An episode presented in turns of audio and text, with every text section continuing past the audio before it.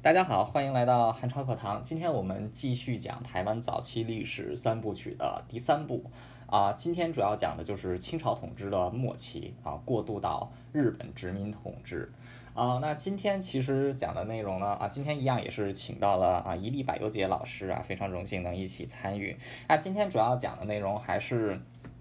啊，尽量立足于台湾本土的方面啊，尽量是不以外人的视角来看，但是讲的过程中难免会引述来自于中国大陆以及日本啊，包括法国人的一些观点啊，所以到时候也会特别跟大家指出来。那前面提到就是在一八七零年代的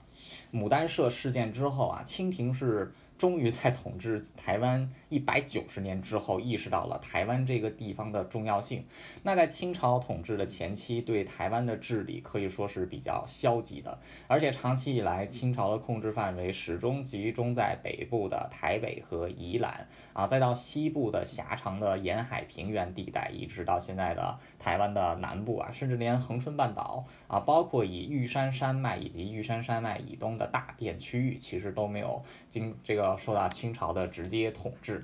那么，在一八，在这个一八七四年牡丹社事件之后啊，因为啊之前有罗发号事件，后来有牡丹社事件，那清廷是终于意识到，哎，为什么这些外国人他们这么愿，他们这么想啊，把势力介入台湾呢？啊，很快他们也意识到了台湾在地理位置上的重要性啊，它既能保护中国的东南沿海，东南沿海是中国的税收重镇啊，同时也可以作为。这个抵挡外就是抵挡这些洋人的外面的这个第一道防线。啊，所以说在牡丹社事件之后，清廷是终于改掉了一百九十年以来对台湾消极的治理政策。啊，这个转向比较积极的治理。啊，比较积极的治理呢，其实转向于两个方面啊，第一就是对于啊台湾汉人啊，就是对在台湾的汉人内部的啊治理统治，还有在经济上啊行政区划上进行的一些改革，那另外一个比较大的。的方面呢，就是对于原住民的政策。那其实呃，听过前两期的朋友可能比较清楚了，就是其实原住民跟汉人的关系，还有原住民跟清廷的关系，其实一直都不算太好啊。这个原住民，其实原住民就是台湾本来的居民啦，但是荷兰人来了之后呢，啊，又有这个郑成郑成功的。啊，军队过来，然后接下来也有清朝人啊，这个原住民啊，他们是逐步向东后退啊，就是啊，汉人西汉人东进的过程，其实也是原住民东退东退的过程，逐步就从沿海平原慢慢撤入了台湾的玉山山脉啊，大家玉山山脉以东的地区。那么这段期间，就是清朝曾经画过一条土牛界限，就是在这个界限。以西是大清的领土，界限以东算是化外之地啊，就是大清是不管的。所以之前也是由于这个政策啊，导致了啊罗罗罗发号事件，还有后来的牡丹社事件啊，都是这个啊原住民出这个出于一些文化上啊外交上的误会啊，出草了这个落难的啊落难的这个外籍船民啊，结果导致了这个有啊几国还有几个政权之间的外交纷纷争。那这一次啊，对于原住民的。政策呢，简单来说就是啊，开山抚番，这个也是在清史稿里边，甚至大清的奏章里边提出来的一个政策。那这个政策其实是由当时的啊，就是驻台钦差沈葆桢啊开这个首首度开端进行的。那后来也是经过了当时在后来在台湾治理的刘铭传的啊延续。啊，沈葆桢他啊，沈葆桢他其实就是在牡丹社事件之前啊抵达的台湾。那他在啊，就是他也是意识到了台湾的重要。性，所以也是力劝清，就是当时的清廷啊，对台湾一定要更加积极的治理。那当时呢，他除了奏请增设台北府啊，就是因为当时台湾的这个行政区重心其实是在南部，他要增设台北府，其实也是要平衡南北的地位思失调啊，同时也是积极啊，就是他也是这个想改改善一下啊台湾的这个 地形阻隔、交通困难的啊问题。意思什么意思呢？就是希望大清。的影响范围能够影响到这些之前我之前他们自己认为的化外之域啊，所以说开山啊，意思就是大清的这个啊一定要把自己的疆界扩充出去。那开山你的意思就是要入侵了原住民的土地，那么对于这些原住民，或者用清朝人自己的话说，这些生番啊，要怎样进行呢？就是抚番啊，这个抚字用的还啊，看起来听起来还很好啊，就是这个抚慰的抚，安抚的抚啊，但其实啊，他这个大清其实在进行这个开山啊抚抚番的这个抚字的手段啊，可以说是非常讽刺的啊，在绝大多数的情况下，其实都是以一种强制暴力的手段进行的啊，其实整个开山抚番，一方面是巩一生它的目的，一方面是要。巩固大清在台湾的统治基础。啊，另外一方面呢，也是要扩充大清的势力范围。啊，在地理上是扩充势力范围，那在对于人口的管制上呢，其实就是要把这些所谓的生番纳于纳入到大清自己的统治之下。啊。那么开山抚番的这个啊这个命这个命令一出呢啊，其实当时就分好几路啊，同时向玉山山脉啊进行这个啊进进行啊啊就是东进。那在东进的途中呢啊，也是增设行政区域啊，用于这个用于啊当就是管制当地的啊生番啊。同时这个当时有一些生番出，就是尤其是离汉人区域比较近的，可能在安抚上还稍微啊就是还稍微简单一点啊，但是随着，啊就是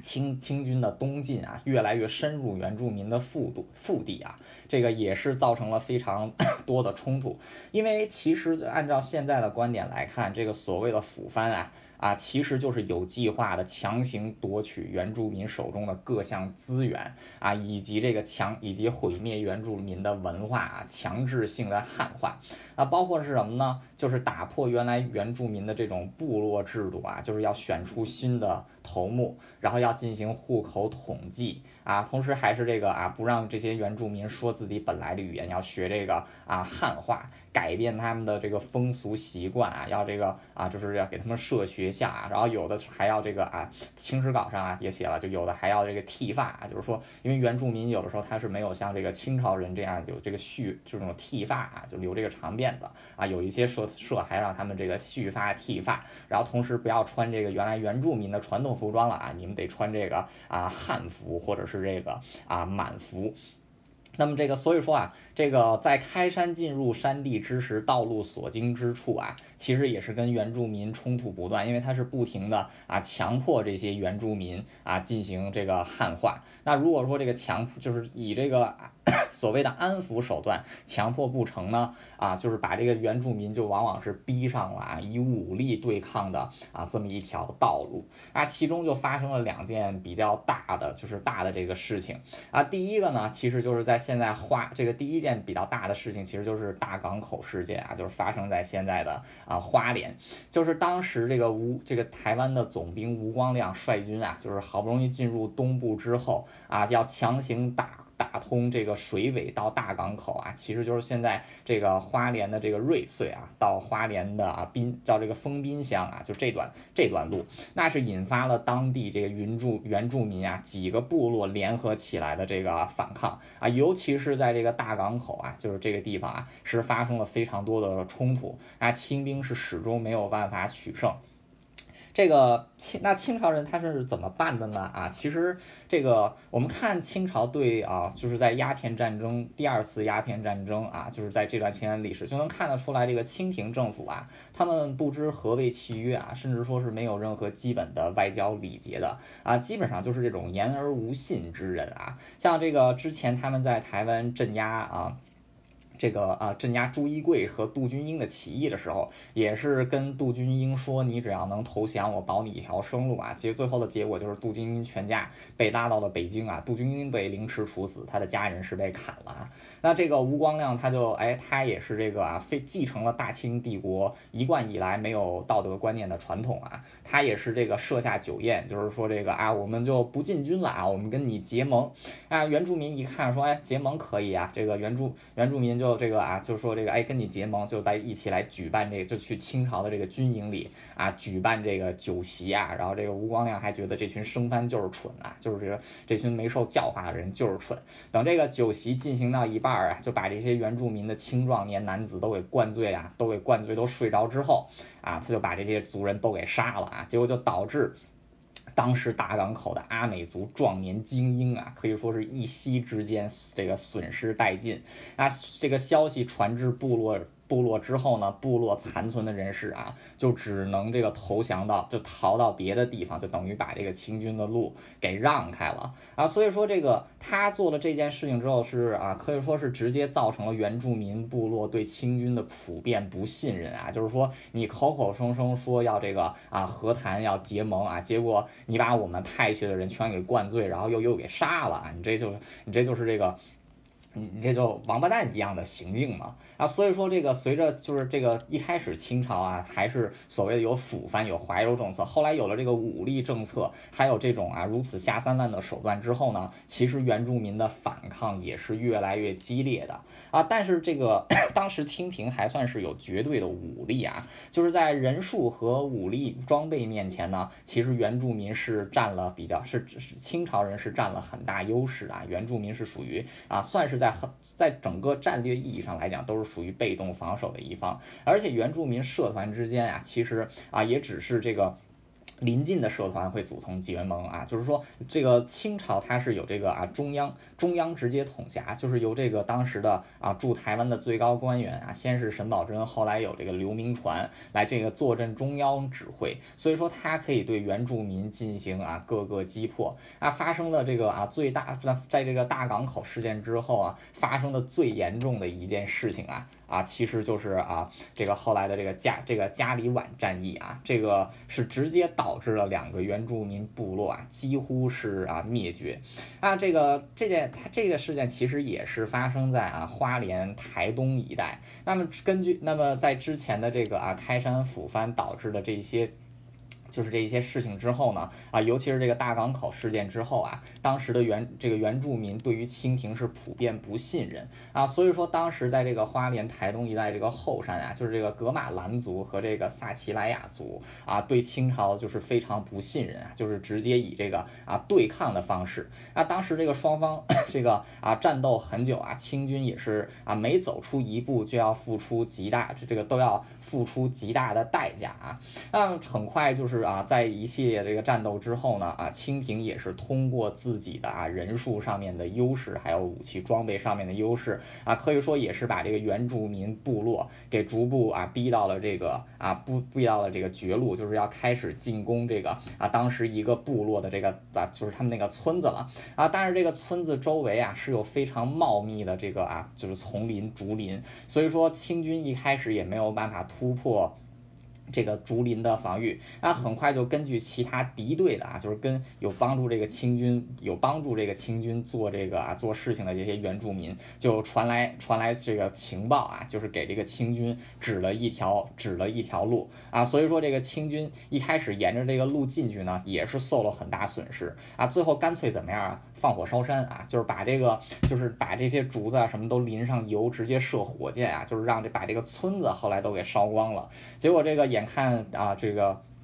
这这个打不过了啊！当时的这个大头目啊，古木巴利克就是决定啊，带着自己的妻子和族人啊，前往清兵的这个兵营投降。这个两国交战不斩来使啊，这个两国交战不斩降兵。这个萨奇亚了，这个塞奇拉雅人投降之后啊，这个清军又是展现了自己对于原住民的那种高高在上啊。他们其实是根本没有，就是说他们说的好听一点，是根本就没有把这个原住民当成平等的人。看啊，说的难听一点呢，他们根本就没有把原住民当人看啊，甚至当时很多汉人都是这样，要不然这个之前上一期有讲过，很多这个汉人叫吃食这个番糕啊，其实就是原住民的，就是吃原住民的肉啊，吃原住民的这个啊器官，把他们的骨头熬熬成这个药膏之后啊当药使用，所以说就不把就是很 其实是啊说难听点就是不把他们当人看啊，所以说他们自然对于这些。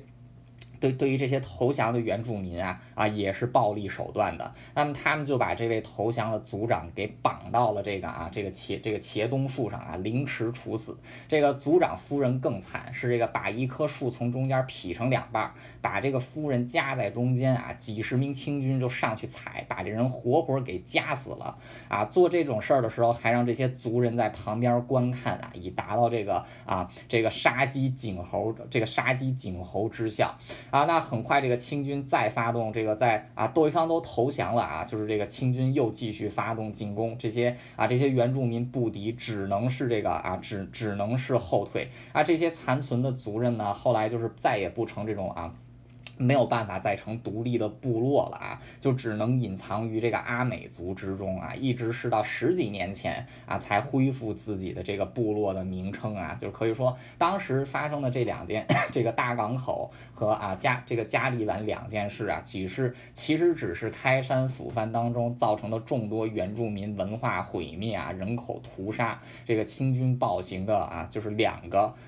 两个 案例而已啊，当时类似的情况，其实在开山抚番的每一天啊都在发生啊，但其实非常这个讽刺的是啊，就是啊清廷开山抚山开山抚番将近二十年，其实始终都没有完全的把自己的势力啊啊深入到这个土牛界线以东啊，在起牛界线以东呢，就是只是有清廷的这个部分的啊防御据点和驻军，在更多的区域呢，其实还是归于这个原住民的。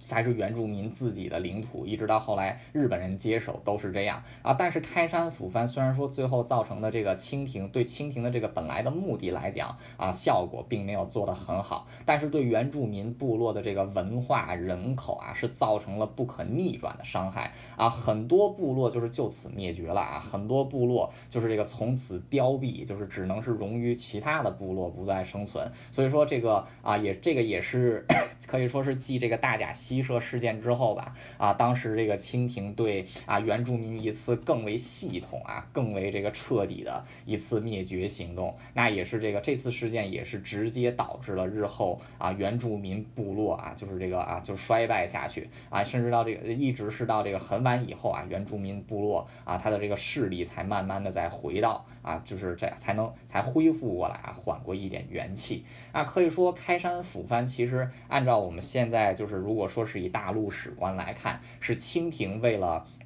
啊扩张自己的势力来进行的一次东进运动啊，但是以原住民的视角来看，这就是一次彻彻底底的种族灭绝和文化灭绝啊。所以说我个人是对这整个啊开山抚番中间造成的这些事情是其强烈的批评态度啊。对于他所造成，对于清廷来讲，他自己造成的这个结果啊，也是非常也是非常 limited 啊，也是非常有限的。那接下来交给柏油杰老师。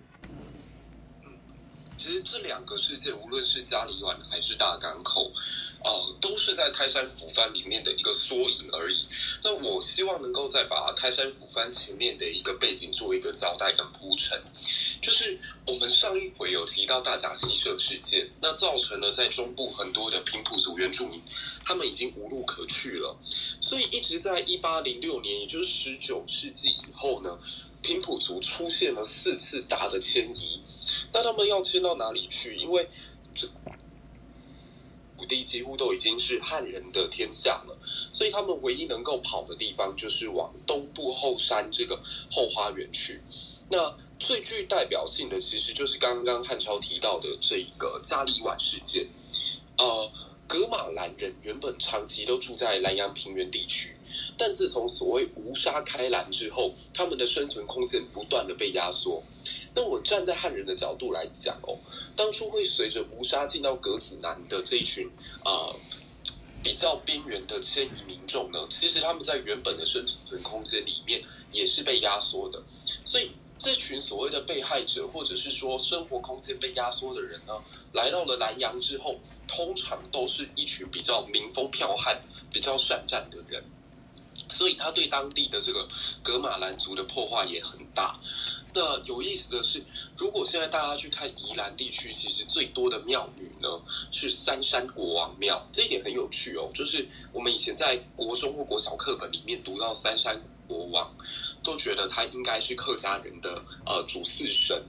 但实际上三山国王可能更加具有的一个特色是武神，因为它象征的就是我开拓到蛮荒之地。然后请我的神明能够呃在背后保护我，所以莱阳平原这块土地之上的这个三山国王是最多的。那侧面也就证明说，在这个地方的战斗，或者是跟同期十八世纪、十九世纪台湾其他地区比起来，它来的更加动荡不安。那格马兰人为了保有自己的文化，也为了避免跟这个原汉人在产生更多的冲突，所以十九世纪以后呢，特别是一八二零年代，他们大量的就南迁到今天的北花莲，这也就是进到今天啊汉超刚刚介绍的加里碗事件的加里碗这个这个部落，就是由格马兰人所组成。那我我在当时看那个文献的时候，有特别提到清朝有一个官员叫做姚莹。那姚英其实他在南阳平原是很希望族群可以和谐的，那他也知道因为民族之间彼此的械斗死了很很多人，所以他开始了在台湾的祭立文化，就是祭拜这些所谓的厉鬼，他还特别有撰文来。平调，然后讲说，哎，这个原住民跟汉人呢，其实都很可怜，都是某种程度上面社会的底层。那为什么在底层的人要互相杀害呢？那很简单啦，因为中央政府你在这块土地上面消极统治嘛。大家知道那个时候打一个官司，为什么最后明明可以在朝廷解决的事情会变成械斗？就是因为官员都不管啊。像说，假设今天汉超抢了五百块。那很简单，我们现在就是打电话报警嘛，就是哎汉超居然拿了我的五百，这个警方应该来帮我出面处理一下。可是大家有没有想过，如果你打电话给警察局之后，警察局的态度是干我什么事？那怎么办？那只好大家民间私了，就我们两个人最后就比谁的拳头大，谁可以夺回这五百块。那如果小至个人，大至整个社会都是这个风气，械斗怎么可能不起？所以整个莱阳平原地区的原住民跟汉人之间的冲突就日益加深。那德马兰族后来想通了，就觉得既然这片土地你们这么喜欢，由于莱阳土地之上，它非常多的地方都有涌泉，所以很适合耕种。所以平埔人就干脆想说，那我南迁好了。所以他们在生活空间压缩的状况之下，才会迁到今天的北花莲。可是大家要记得一件事，就是台湾当时没有一片土地是真空的，就是那个土地之上一定都有原本居住的人。那他们来到这里呢，家里呃这个所谓的格马来人来到这里之后，他们就被称之为加里晚人。然后他们想办法跟当地的萨奇莱亚族联合，然后对抗原本存在这片土地上面的泰鲁格族。泰鲁格族相对于萨奇莱亚或者是格马兰搬过来的加里万人，他是特别善战的。所以清朝在开始开山抚番的政策的时候，非常非常会用的一个手段就是以夷制夷。他一开始是联合加里瓦跟萨奇莱亚人去对付泰鲁格族。那萨奇莱亚跟泰鲁格那是存在几百年的仇恨的，毕竟都活在同一个空间嘛。所以的确萨奇莱亚是愿意帮助清朝。可是，一旦清朝的政治目的短暂性的达成之后，打败了泰鲁格族。那反过来，泰萨奇莱亚族就倒霉了。所以这种以夷制夷，或者是跟魔鬼签订契约的行为，就为之后加里晚世界的悲剧埋下了一个伏笔。那你可以看到，说当时清朝采取的这些手段，都是以谋怪、以谋拐骗，然后骗取这些原住民说我要跟你和谈。特别是这位吴光亮哦，就是加里晚事件跟大港口事件，其实。都是由吴光亮所主导的。吴光亮早期是跟随左宗棠在中国打太平天国之乱，立下了非常多的军功，所以才会把他调到台湾来解决所谓原住民的问题。那再加上沈葆桢之后呢，他为了要加强对东部的开发，他有开发所谓的南路、中路跟北路。以前我记得在课本里面会讲到说，这三条路就是今天。北回呃，这个所谓苏花公路、南回公路以及中横公路的前身，但其实完全不然。你你如果去地图上面看一下，沈葆桢他当年所走的这些道路，除了北边的苏花公路勉强还有身影。其他两条道路由于地质破碎，再加上管理不当，现在都已经没有办法行走。那中路这一条呢，是八通关古道，这条路我曾经在东段走过一次，西段也走过一次。它刚好经过就是汉超提到的玉山山脉，也是台湾地质上面最脆弱的一带。所以这边为了要保护高山草原的景观，以及保护这个地方的呃自然人文，所以始终呢，在现在的政府看来是。不应该开发的土地，那么它是从今天的竹山南头的竹山一直通到今天的玉里，所以就刚好接上了刚刚呃汉超提到的大港口事件。那你可以看到大港口事件，它是将一群所谓原住民的精英聚集起来。呃，原住民其实他们的统治过程当中，你可以看到很明显的是有所谓的精英社会存在的。那一旦我消灭了你的精英社会，其他的族人也没有能力、没有实力号召更多的族呃族人一起反抗的时候，那你的文化就会一点一滴的被我剥削掉。那这里我也不想引用台湾自己人的观点，我也引用来自中国的官员的一个看法哦。一八七五年的时候，也就是在呃开山抚番才刚进行的第一年，有一个叫胡传的人呢，写了一篇台湾日记。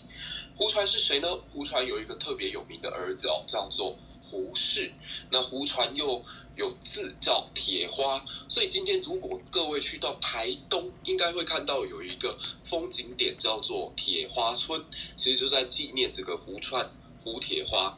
胡铁花在他自己的台湾日记里面就曾经提到，他说当时的台湾人会食番糕，汉人在光绪元年那一个所谓同光中兴的时期，居然会去吃原住民的肉。然后胡传他对于整个开山抚番的评价如下，他认为很奇怪，这件事情不但让原住民是丧生灭社、破庄灭族，而且其实汉人在进行围剿的过程当中，剿则无功，抚则罔效。你去屠杀他们一点意义也没有，你杀了他们夺取了这片土地，你也不会耕种。再来。你去安抚他们也没有用，因为你安抚完之后，你的方法不对，只是在累积仇恨以及埋下下一次大的导火线爆炸之前的那个火药库而已。那啃呢？啃则无耻土，无耻土寸土土寸土地。那到底为什么称三称四不误不悔？为了这一件事情，多少汉人也付出生命。我再举一个例子哦，像说大家如果现在住在桃园、台北这一带的话，欢迎大家去大溪走一走。大溪有一个中正公园，里头还列着蒋介石的像，然后那里也可以看到日本统治时期留下的武德殿跟剑道呃剑道馆。可是同时那一块土地呢，也曾经有一段时间是乱葬岗。那为什么是乱葬岗？是因为在开山抚番的过程当中，大量汉人上山去与泰雅族人决战。那泰雅族它有地形的优势，再加上他们本来就是一个非常善战的民族，所以大量的汉人不但是被砍了头，而且连名字都没有留下。那在最后把这些尸体运抵运抵山脚的时候，因为也不知道他们各自是谁，所以就埋在了这个地方。那你可以看到说，整个开山抚番的过程当中，就是中央政府他在进行嗯自己的考量，但没有去考虑到汉人原住民或这片土地上面每一个人他原本的生活模式，那最终导致一个。不，不管是原住民也好，还是汉人也好，都是悲剧收场的局面。那到底是为了什么呢？其实说白了，他们看上的就是山区的资源。因为后来我们都知道，北部开山抚番的目标非常重要的，就是为了要获取樟脑；而东部开山抚番的目标，就是避免日本或者美国或者是其他西方势力。再次用翻地无主论为借口进驻到台湾这片土地来，所以你可以把整个开山抚番政策，嗯，正面描述的话是清廷终于转为积极统治了，但如果负面来呃解释的话，它就是在罗妹号、罗发号事件、牡丹社事件之后的 PTSD，那。一个 PTSD 如果没有找到好的治疗方式，那最终就会造成更多更多的悲剧发生。那所以我觉得汉人每次都会高高在上的觉得，哎，我让番人汉化了，我让他们文明了。可是你从加里碗世界里面可以看到的是，有很多原住民根本不希望接受你所谓的文明。我们再次提到的就是魏德胜导演在。那个赛德克巴莱里面的一个 slogan，就如果文明是要我们卑躬屈膝，那不如让你们看看我野蛮的骄傲。所以最终这群加里瓦人他就躲进了，或者是萨奇莱雅人就躲进了南边的阿美族。那一直到两千零六年的时候，他们才恢复了这个火神祭。那火神祭就是在祭祀刚刚汉超提到的。古木巴鲁克这个被凌迟的大头目，以及他的夫人那个活活被巨木给夹死的那个女生。那这个祭典其实哦，我觉得跟塞夏族的矮灵祭一样，都令人会有一种窒息的神秘感。那火神祭我目前还没有参与过，我只参加过这个塞夏族在向天湖的祭典。对，那之后有机会的话，我应该也会到花莲去体验。所以花莲，我我我想各位朋友可以去看的不只是快快乐乐的阿美族丰年祭哦，也可以去看看火神祭这个在历史当中的伤痕。那我们再把下一个 part 交给汉超，谢谢。好，谢谢谢谢柏油姐。那 我们接下来把目光再转回到西部，看一看蜻蜓在西部又做了什么啊？沈葆桢其实在台湾整场啊整待着，就是他在台湾就任的时间呀，其实前前后后也只有一年多而已啊。除了开山抚番之外，其实它也在清廷本来的领地啊，这个推进了一些现代化建设啊，比如说这个啊，它推动了在啊，就是尤其是现在基隆这个地方啊，用机器开采煤煤矿啊，同时在沿海。呢修立了一些比较现比较近代化一点的炮台啊，来作为这个防守之用啊。同时在 这个行政区划上也进行了一些改革，就比如说增设了台北府啊，南部的恒春县啊啊，北部这个新竹县啊，还包括淡水县啊、基隆厅啊，那逐步就是台湾形成了啊二府八县四厅这么一个啊这个结构啊。同时为了加强台湾各地之间的联系，它也是这个计划。啊，修铁路，但是其实真正完成的公里数，在啊沈葆桢这个治理期间，包括到后来呢，其实整个台湾它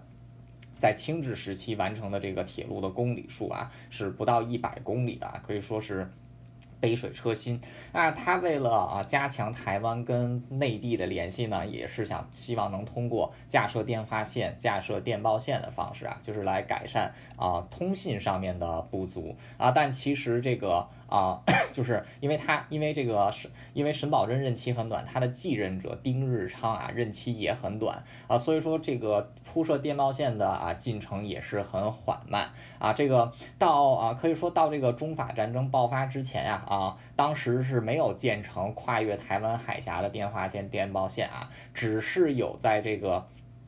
就是只是在台湾的南部啊，就是在当时清廷的行政区划的重心这一个位置啊，有建成一些有限的啊，就是这个非常这个距离非常短的啊电报线啊电发电话线的长度。啊，这个随着啊清廷对于这个台湾的建设呢啊，其实在清廷就是开始所 所谓积极建设台湾之前呢啊，因为这个经济的发展，包括鸦片战争之后，清廷开放通商啊，其实台湾的对外贸贸易就已经热络起来了啊，像台湾盛产的这个茶叶呀。糖啊，还有樟脑啊，就是大量的出口啊，也增加了当时的就业机会和政府税收啊。一些这个小的市镇啊，新兴城市也纷纷兴，这个纷纷兴起。那这个当然也造成了一些其他的问题啊，比如说就强迫原住民东迁啊，然后这个客家人的地位上升啊，这个买办这种角色的兴起啊啊，同时带来了啊还有环境污染。那在丁日昌之后，这个。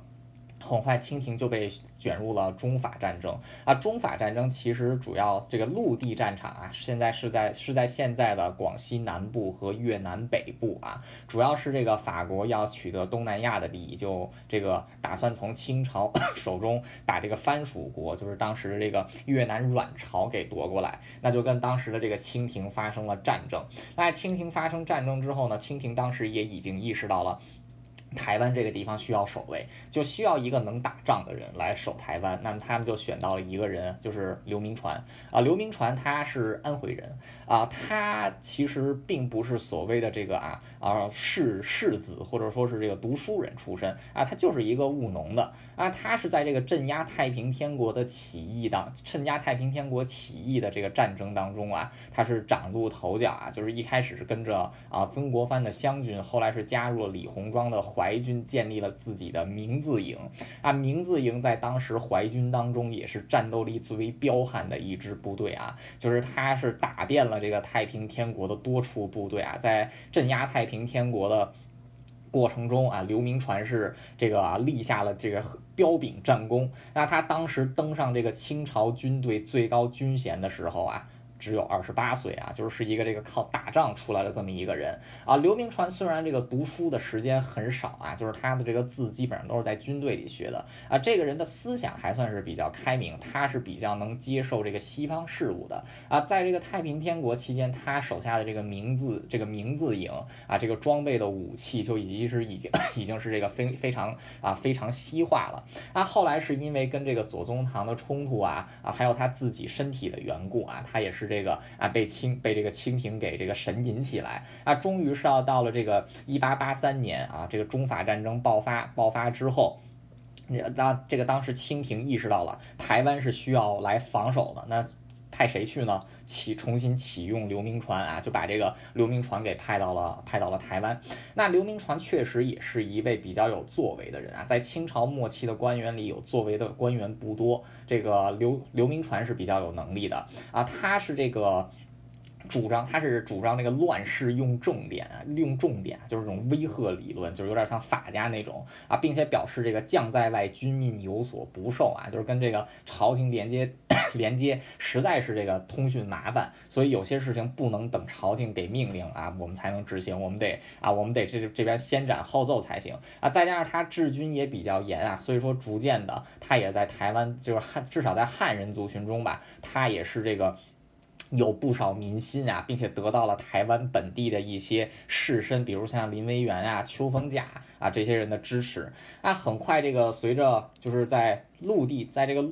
陆地战场上啊，法军一直没能打开突破口。那很快法军就希望能够啊攻以攻以这个啊入侵台湾的方式来把这个清政府给逼上谈判桌。那首先他们就是这个对准就是啊出兵攻击基隆港。那当时刘铭传就意识到基隆这个地方啊，就是包括从基隆港一直到整个基隆市，其实是易守，其实是易攻难守的啊，因为这个地方算是台这个。啊，台北盆地以东一个比较平坦的地方啊，它这个四面环山，基隆城就是在这个为数不多的这个平地上建立起来的啊，它是属于易守易攻难守之地，所以说当时刘铭传也是啊，就决定 坚壁清野，为什么呢？就是一旦退出基隆，守卫狮球岭的话，这是一道天然的屏障。那么在撤出这个基隆这个基隆周边地区的时候啊，它也是摧毁了所有的煤炭啊开采设施。把来不及运走的煤炭啊，一把火烧掉啊，一粒都没有留给法国人。那，法国人这个。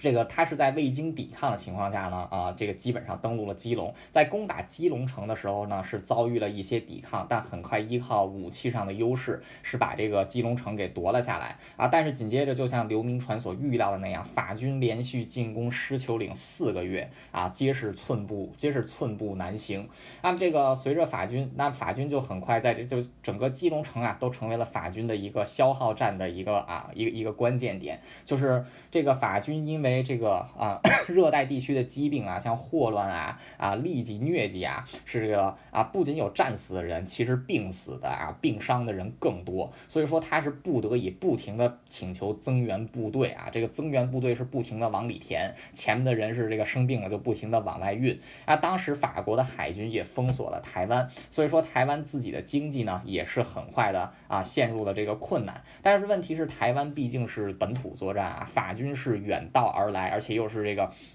海军海军远征，所以说补给很快陷入困难啊。于是他们就啊没有在这个试图突破石球岭，转而去进攻澎湖啊。终于是把这个澎湖这个地方给打了。这个经过血战啊，终于是这个啊打打了下来啊。但是很快这个在占据澎湖之后啊，法军也是没能打开这个打打开。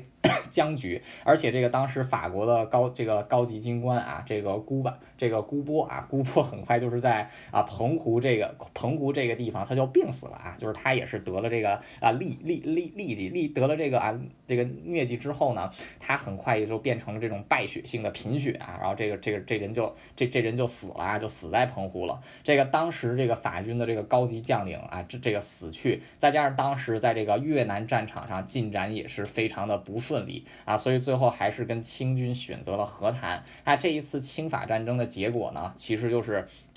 其实就是这个啊，在陆地战场上，虽然在局部地区清军有优势，但是最后还是丢掉了亮山以南的啊所有的领地。所以最后的这个啊，就是双方签订协议协约的结果呢，其实就是越南从清朝独立出去，成为法国的殖民地。那可以说，这个在整场战争中唯一一个还算是打了比较大胜仗的地方呢，其实 就是在台湾的这个战场啊。虽然说在正面战场上，清军没有办法跟法军进行大规模的直面冲突。啊，但是通过这个刘铭传自己的布置，还有他的还有另外一位将领叫这个刘骜的啊英勇奋战，那么清军始终是把法军挡在这个狮丘陵以东的啊以东的这个基隆区域，这个法军连续进攻四个月也是寸步寸步难行。啊，这一次其实也是极大的牵制了这个法国的军这个海军啊对于这个整个中南东南沿海的袭扰，就是因为这个法军其实他们在打这个。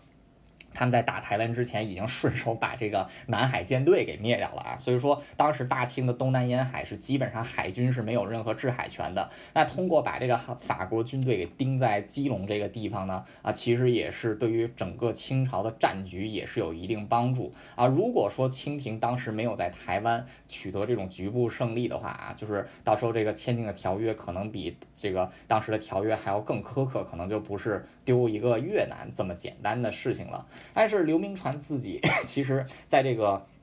在这个成功啊挡住了挡住了这个啊就是法国的进攻之后啊，自己也是声望大振，这个可能是他协助镇压太平天国以来啊，就是这个十多十多年以来他这个人生当中又一次的啊高光时刻。那这个他在这段期间他也是做了一件后来被很多人诟病的事情，就是另外在这个中法战争当中这个做出了杰出贡献的这个刘骜啊，他在政见啊还有这个利益分配上是跟这个刘铭传啊两个人是不对付的。这个刘铭传就啊，就有点像诬陷刘骜，然后这个窃把这个啊刘骜就等于说这个被清廷处罚，最后是这个流放到了黑龙江，死在黑龙江。那刘骜的军功最后也都是算在了刘铭传的身上。那刘铭传后来就终于是这个啊，就是经经过这次中法战争啊，啊清廷是终于彻底意识到了啊，台湾这个地方原来真的很重要啊，就是说之前他们知道很重要，又过了十年，他们才是知道真的很重要，就决定干了一件什么事儿呢？啊，之前台湾都是属于在福建省的行政。这种区划之内啊，这次是在台湾建省，就是把台湾做成作为一个独立的行政机构存在，那么立下了大功的刘铭传啊，或者说是。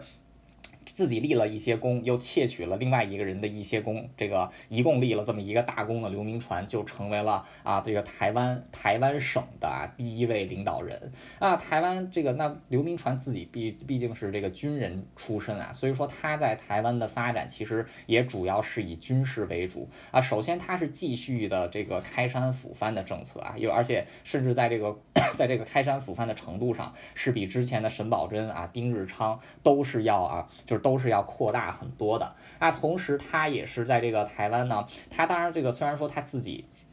做了一些坏事啊，但他对台湾的一些啊发展方面也是做了一些好事，比如说他就是把这个现代化的这个进程，这个现代化的规模呢给加大了啊，就是这个开矿啊啊，同时他还创办了这个啊新式学堂，同时增铺了很多的这个铁路啊，同时也增铺了很多的这个啊电缆电缆啊，然后有办理这个电电报业务啊，还有这个邮局业务啊，那些是其实这些东西其实在台湾啊啊要追溯到最早的时候还能就是。也就是追溯到啊刘铭传的啊这个时候。啊，同时这个 他呢，他除了就是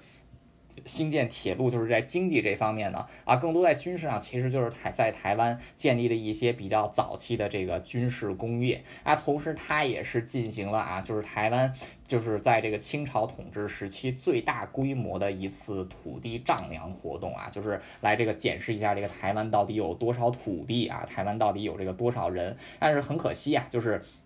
当时种种进行的这个啊土地丈量的过程中，也是有非常多的阻碍，因为其实当时台湾的汉人自己也没有算很团结啊，这个客家人、福建人，这个啊他们之间这个之间还是有很多的敌意存在啊，这个咱们上一期讲过啊，所以说虽然说在这个刘铭传他是在所有的这个清。清廷派驻台湾的官员当中，他是最积极的啊。然后他也是把这个，他因为当时台湾也算是这个主要就是一直以来都是从从事对外贸易、对外贸易和种植业为主，所以说在刘铭传再加上有刘铭传的这个积极治理，台湾也算是因为 这个形成了大清帝国当时近代化、工业化程度啊比较高的一个省之一啊，这个也是刘铭传留下来的一个一个功绩。那后来这个。不过大清朝当时也是日薄西山了，这个经费也比较紧，这个紧缺啊。虽然说它算是大清帝国近代化最高的行省之一，但是因为当时整个国家都是缺钱，所以说其实建设的步伐也是非常慢啊，就是没有办法跟后来日治时期的那种。这近代化、现代化啊程度比，但在这段期间，就是虽然说刘铭传自己个人有一些问题，他的开山抚番有一些问题，他没有扭转这个当时台湾的这个各个汉人民族之间的敌意啊，但是他多多少少对台湾的建设也是有一定的积极作用啊，这个是一定要肯定的，就是看一个人要从两方面来看，他有好的一面，也有差的一面，差的那一面呢要。批评好的那一面呢，也要点出来。嗯，接下来交给白油姐。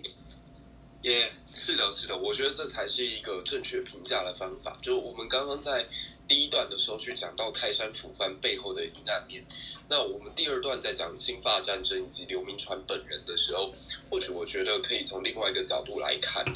那侵霸战争其实算是。台湾在历史上非常重要的一个转折点，就是这个时间点让清廷更加确定了台湾的重要性。那刚刚呃汉超有提到这个煤煤炭的问题哦，台湾刚好在地理位置上是很多。欧洲的船只或者是美洲的船只，他们在航行过印度洋以及太平洋之后，必须要重新补进煤炭的一个非常关键的点。所以台湾北部，像说现在的平溪啊、猴硐啊、瑞芳啊这一带，以前都是开采这个所谓的黑金，就是煤矿为主。那也就是在那个年代当中，它在这里可以进行一个燃料上面的补充，所以才会让法国在。跟呃中国争越南主导权的时候，绝对应该要打下台湾，来让自己在谈判桌上增加筹码。因为台湾的确在这个天然资源上面已经是崭露了头角。那还有第二点，就是台湾在整个清朝统治的末期呢，樟脑的出口一度是占到全世界的第一名，所以也让西方在这片土地上面发现了它是有利可图的。那第三件事情就是茶叶。茶叶的发现或茶叶的种植，完全扭转了整个台湾的经济原本是南重于北的一个局面。那我们现在大家在读中国历史，都会听到有一条道路叫丝路，是当时中国把东方的丝绸运到西方去贩售的一条非常重要的商业要道。那其实，在我们台湾也有一条茶路。这跟刚刚的开山抚番，还有刘铭传以及清法战争可以完全连在一起。这条茶路就是今天的浪漫台三线，你可以一路从三峡、大溪，一直到龙潭、关西，甚至进到苗栗这一带，他们就是古代采茶的一条路线。那采茶人会从这个新竹苗栗地区呢，运着茶，唱着山歌，然后来到今天的龙潭，有一个地方叫做三坑，再从三坑把这些茶叶运运上这个水路之后呢，走大汉溪，一路下到今天的大道城。再到淡水区，这也就是为什么法国军队在进攻台北府的时候，他会一路从基隆一路从淡水的原因。因为基隆出煤矿，而淡水出茶叶。如果可以把这两个地方的经济优势全部消灭掉的话，那台湾坐困愁城，应该就没有办法持续长久。这就是他当年在选择大战略上面为什么挑。淡水以及基隆的原因，还有第二个是，如果大家对台北的地形比较熟悉，台北其实是一个盆地，它四面环山，那看起来好像特别容易防守，实则不然，因为它还是有两个缺口，一个就是从细致这个地方可以进来，另外一个就是从淡水这个地方可以沿着观音山跟阳明山的山脚以及淡水河。逆流而上而进据到台北的核心地区来，所以当时其实台北的知府呢，名字叫做陈新聚，他就一直很担心，他看不太懂刘铭传的整个战略布局，所以在刘铭传决定要撤出基隆的时候，他其实非常的紧张。这边就出现了一个疑案，就是说当时有一种声音认为刘铭传已经准备要绕跑回中国了，所以地方乡绅在今天龙山寺、蒙甲这一带把他给拦下来，甚至还拽了他的法辫，然后他为了要躲这群乡民对他的追击。他还跑到这个龙山寺里面去，然后一直过了好几天，才承诺乡民说：“我不会离开这片土地，我会与你们共生死。”但这段记录有点小问题。第一，它是来自于外国商人当时的记录。那外商其实在十九世纪来到台湾也好，或去到中国也好，去到印度也好，他们都有一种猎奇的眼光在看待这片他们并不熟悉的土地。所以有这样的记录，不见得就百分之百可靠。我个人在选用史料上面会比较喜欢看传教士的日记。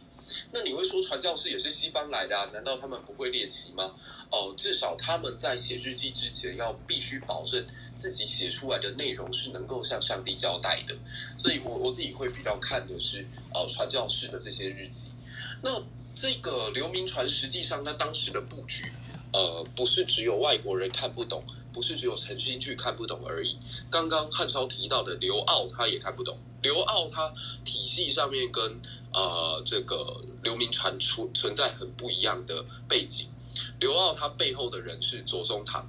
那刘铭传背后的人是李鸿章。所以李左之争，我们在读中国历史的时候会记得，他们两个在吵的是到底该防守塞外还是该防守海关。那李鸿章主张未来的敌人来自海上，而左宗棠认为最大的外患来自于陆地，所以他主张塞防。那李李鸿章是主张海防，所以这个朝廷的整个政治斗争就延续到了这里来。我一直都觉得台湾在呃，如果单纯看这片土地上的故事，我们没有办法去了解到全局。所以如果能够再把当时呃，清廷政府内部正在发生的事情来做一个综合性的比较，你可能会得到一个更加全面的解读。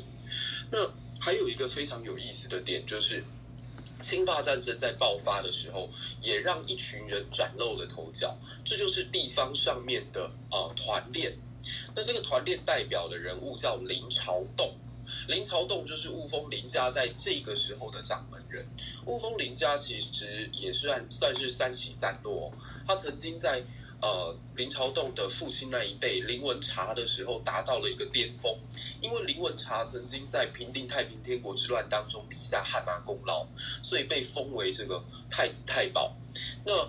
可是林文茶后来战死了以后，地方上台湾的这些政治角力呢，开始伸向了雾峰林家，所以把雾峰林家当时的掌门人林文明是骗到了彰化县城，然后砍头。所以到了林朝栋的时候，他是面对到一个非常窘迫的局面，就是地方对他不支持，朝廷没有给他机会。崭露头角，而且自己的大家族摇摇欲坠，那他能够重新掌握实力，或者说重新在台湾拥有这种呼风唤雨的能力，甚至呃有一句话叫做一天下半林家，就是整个台湾。整个台湾最大的两个林家势力就是雾峰跟板桥，那为什么可以做得到？就跟林朝栋在参与侵霸战争有很大的关联。他当时带地方的乡勇去参与了基隆保卫战，然后他当时的士兵开枪的手法也非常的有趣，他们是贴在那个山壁之上，然后避免枪支的作用力，所以是把枪支抵在石头，然后用大拇呃这个脚拇指与脚拇指之间夹着枪的那个。枪管子，然后瞄准底下的这个法国人，这段记录我觉得也是蛮有意思的。那法国军队在进攻基隆跟淡水双双没有得到成功之后呢，其实当时他们的大元帅孤拔是撤退到了澎湖去，所以他曾经占领了澎湖整整将近一年的时间，把澎湖也某种程度建立出一种很。南法的风格，可后来这个澎湖这块岛屿也是有瘴疠之气的问题，所以大量的法军也在这里得病，甚至连元帅古巴自己都没有躲过这个瘴疠之气的命运，所以他后来也就死在这个岛屿之上。那法军也从此撤出，因此结束了法国与台湾的这段短暂相会。那我们都可以知道的是。刘铭传其实，在台湾在基础建设上面是有一定程度规模的规划的。那比较有意思的是，他当时在讨论台湾到底应该要在建省之后呢，把首府是设在台中还是设在台北？那个人刘铭传个人是比较倾向设在台中的。对，那非常可惜的是，他任期没没有很长嘛，所以他后来就呃这个计划没有落实。不然，其实现在台湾也不断在讨论说，我们的国会是不是应该要搬到中部去，达成一个南北平衡，或者让各地的这个民意代表通行的时间可以彼此比较平均。所以这样的一个考量，其实在当时的刘铭传心中也曾经有过这样的蓝图，只是很可惜，就是历史没有留时间让他实践而已。对，那我大概这边先补充到这里，我再把时间交给汉超。好的。对刘铭传，他在台湾的任期前前后后不过啊前前后后不过四年五年的时间。那接任他的人呢叫唐景松，唐景松自己 自己呢其实也是靠军功出身，他是在中法战争中在这个陆地战场上英勇奋奋战啊崭露头角啊，后来他也是成了接替啊刘铭传的最后一任这个清朝的台湾最高行政长官。那他在很大程度上也是继承了刘铭传的一些政。策啊，但是很快呢，台湾又一次被带入了国际舞台，就是在一八九四年啊，这个日本跟大清朝爆发了甲午战争，最后的结果就是清 清朝战败，签订了马关条约。马关条约的第四条就是割让台湾以及附近的澎湖给日本啊，这个也是这个可以说是完全啊扭改变了台湾的命运。那么这一次啊发就是在这个甲午战争当中啊，清军一败涂地。但是在这个甲午战争动员包括前期准备 准备期间呢，其实 清廷嗯喝一口水，其实清廷也是意识到了需要在台湾增派守军啊，除了就是给这个啊就是给这个唐景松。增派了兵权，同时还调来了一个很有名的人啊，叫刘永福。刘永福他手下的这支军队叫黑旗军。刘永福自己其实是。就是在广西这边起事，一开始就是一个土匪，后来是在啊清法战争的时候被唐景松给招安，加入了清军。他手下的部队被称为黑旗军啊，打的是一面黑色的北斗七星的旗帜啊。他的这支军队在清末的民间武装里战斗力极为强悍啊，在这个中法战争之之中也是这个打的非常的英勇，也让法国人吃到了苦头啊。在这个在他这个归国之 归国之后，因为他自己毕竟不是朝廷系统出身，所以清廷对他颇为猜忌啊，不断削减他的黑旗军人数。但是随着甲午战争爆发之后呢，他这个刘永福被调到台湾啊，帮忙协防，他也是重新招募起了一些黑旗军旧部啊，然后带着这个黑旗军旧部来到了这个台湾啊。唐景松是这个驻守在台北，然后刘永福其实就是驻守在台南啊。当时这个随着这个啊，当时这个随着甲午战争的进行啊，其实整个台湾在甲午战争的这个啊很长一段时间里都是没有怎么受到战火波及。但是其实日本啊，长期以来都是很觊觎台湾这个地方。在一八七四年牡丹社事件的时候呢，就聘这个日本就聘用了在这个。十年以前啊，罗妹在这个罗发号事件里边跟这个原住民签订协议的美国人李先德啊，来作为日本人的外交顾问。那这个当时李先德也是向日本政府进言，就是是什么呢？如果想要保护日本。这个大日本帝国的安全的话，首先就是自北库页岛到这个南边的北海道啊，日本以南从琉球再到台湾的这些一系列群岛啊，日本都必须加以占领，对中国形成半月形包围，然后然后这个之后再进军朝鲜半岛啊，如此才能保障这个日本的这个万这个安全，同时进军东亚。那他的这个谏言其实也是给了日本帝国很大的刺激啊，是直接影响到了。日本帝国接下来二十年的外交政策，也是坚定了这个日本。再加上后来这个随着台湾的经济越来这个越来越发达，这个日本也是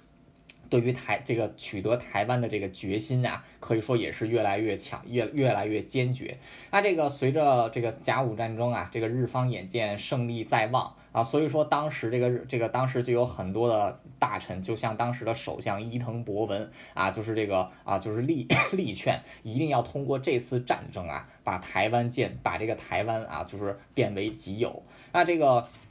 那么这个当当时这个当时这个消息一出啊，这个英国政府还有法国政府对此都是非常就是对此都是非常担忧，就是他们不希望日本在这个东亚的扩张影响到他们各自各自的利益。那法国甚至当时还派了一支舰队来到了澎湖岛啊，就是像这个像这个台湾还有澎湖的人啊，就是告诉他们，就是日本人现在在战场上占优势啊，就是他们很快就要攻过来啊。法国政府就向清朝政府提。意是什么呢？就是为了保护这个台湾啊，接下来在对于这个大清的啊，在大是属于大清领地之内，你们不如先把台湾交给我们法国啊，这样的话日本就没法夺。其实这个法国的意思很简单啊，就是我们不要让日本来占领台湾做殖民地，我们要把台湾变成自己的殖民地啊。这个当时法国的这个提议啊，也是。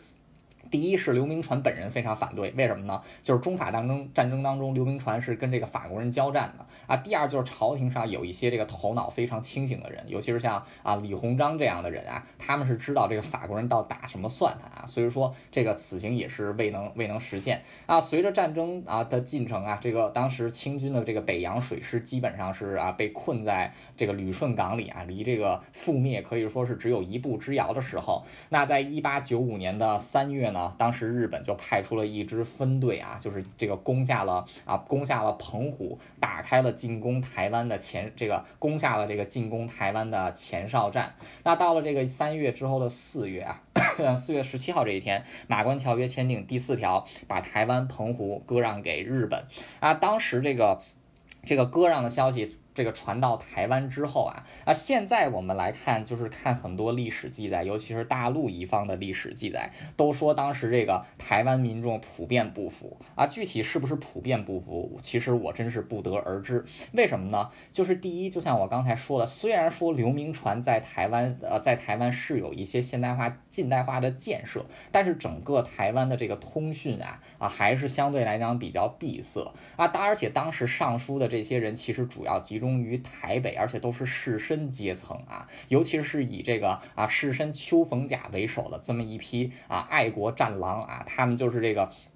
交了一封这个啊台民布这个台台民布告啊，就是这个啊来这个向人民宣传，同时还上了一封奏折给这个清廷，就是以这个全体台湾人民的名义啊，就是向这个大清朝政府表示啊，就是我们要这个，就是我我我我我们这个不愿意这个把台湾给割让给日本人啊，我们要跟这个日本人决一死战啊。这个这个布告或者说这个奏折到底是不是台湾人民的意见呢？我觉得不是的，为什么什么呢？就是因为这个决定，就是这个啊，当时是。这个马关条约被正式批准的时候啊，其实是在五月八号了啊。这个当时台湾接收到这个消息的时候呢，其实已经是到了五月十二号。这个五月十五号的时候啊，这个布告还有奏折就已经递出去了，只有三天的时间啊，三天的时间，这个台湾的通讯又没有这个又没有这么这个啊，就是。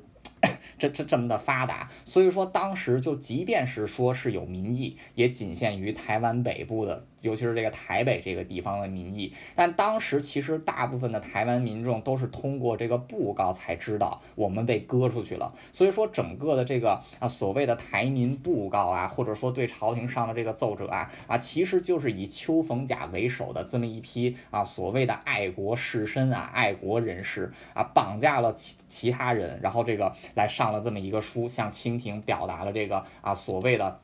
来抗击的决心啊！唐景这个当时最高长官唐景崧在干什么呢？唐景崧啊，他是个聪明人啊，这个他是打仗出身，他深知这个清军自己的战斗力，他也知道法国人的战斗力，而且他自己也是这个啊，随着这个 他也是啊，随着这个清朝的这个大元派系下来的，所以他也清楚日本人的战斗力。这个清朝的这个精锐淮军啊，陆军参加了啊，这个。陆地战场的战斗啊，海这个最强大的北洋水师参加了这个海这个海洋上上的这个战斗，陆军是一败涂地啊，海军是全军覆没。我们台湾这么点人够日本人打的吗？所以说唐景崧自己是这个非常非常清楚的，但是这个当时的世琛是这个胁迫他，就是这个。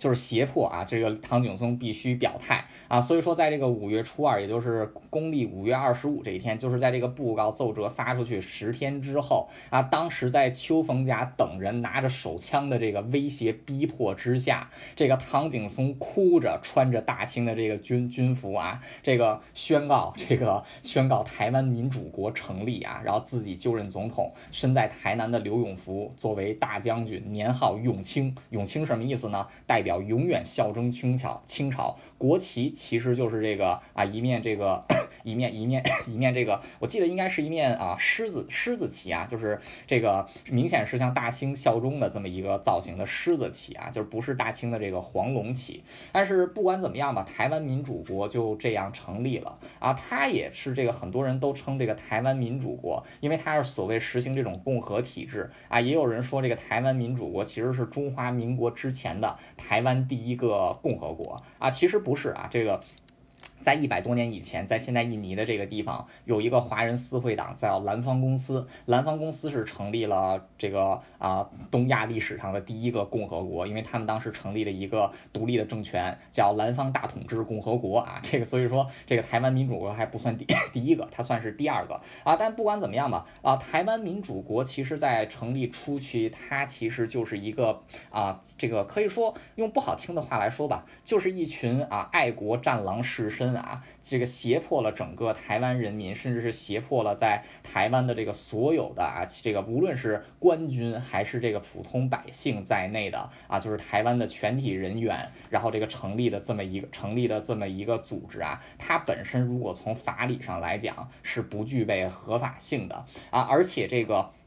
我们再退一万步说，就是像这个邱逢甲，现在都说这个邱。这个叫他是这个啊爱国大诗人啊爱国大诗人邱逢甲，他后来不是写了一首诗吗？叫这个啊宰相有权宰相有权能割地啊这个这个孤孤臣孤孤孤孤臣孤臣无力难回天啊反正就这么一句诗啊邱逢甲在这个就是他作为一支啊就是当时台湾最大的爱国战狼啊他这个胁迫唐景崧，然后拉拢其他的这些爱国所谓爱国士绅，成立了这个台湾民主国之后啊演。见这个日军登台，这个基隆基隆失陷之后啊，邱逢甲做了一件什么事儿呢？啊，他这个身体非常诚实的抛下了被他绑架的这个在台湾的这些啊清朝官兵，还有这些起义的义民啊，自己一个人逃回了大陆啊，而且在这个离开台湾之前还写了这首诗：宰相有权能割地，孤臣无力可回天。偏啊，这个就就就就写了这么一首诗啊，这个可以说是把这个自己的。颜面吹到了最高，但是身体非常诚实的逃回了大陆。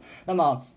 整个事情来讲，这其实这次台湾也是算是被清廷抛弃了啊。清廷在这方面其实是把台湾完全的给卖了，把台湾人也给卖了啊。第一就是你。这个割不割地先不说啊，你割地之后，在一你作为这个这个地区的县政府啊，你有义务或者说你有这个法律上的责任啊，是来这个进行和平交割，或者说是对这个内部民意进行安抚的啊。这个但是当时清廷是没有做这 这些事情的啊，甚至都没有组织在在这个啊台湾的这个官员官兵的这些撤离。那当时清廷内部也有很多这个主战的战狼，就是把这个清廷推。像甲午之战的这场这些战狼啊，包括像这个啊徐同啊，像刚毅啊，还有后来这个载一这些人，甚至接到了秋逢甲的奏折，居然说这个台湾民意可用啊，就是可以这个一雪甲午战败之耻，在这个地方，在这个地方让这些东夷人吃到这个吃到苦头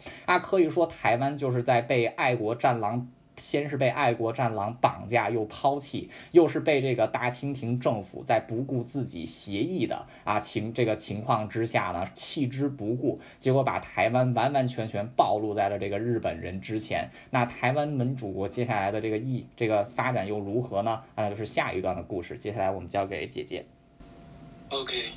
对，其实刚刚讲到说台湾被割让给日本这件事情哦，呃。我我认为其实清朝政府里头不是没有明白人，这件事情其实很好衡量，就是站在他们的角度，现在。在北洋水师全军覆没之后，日本军队已经快要进抵山海关了，所以其实留给清朝的时间真的不多。那他们要么选择现在立刻完成一个日本人所期待的目标，要么就是要把东三省铺露在日本皇军之下。那这两个风险孰轻孰重？其实大家一听就知道了。如果丢掉的是满洲，对于这个满人政府来讲，对满清来讲，这是不可承受之重。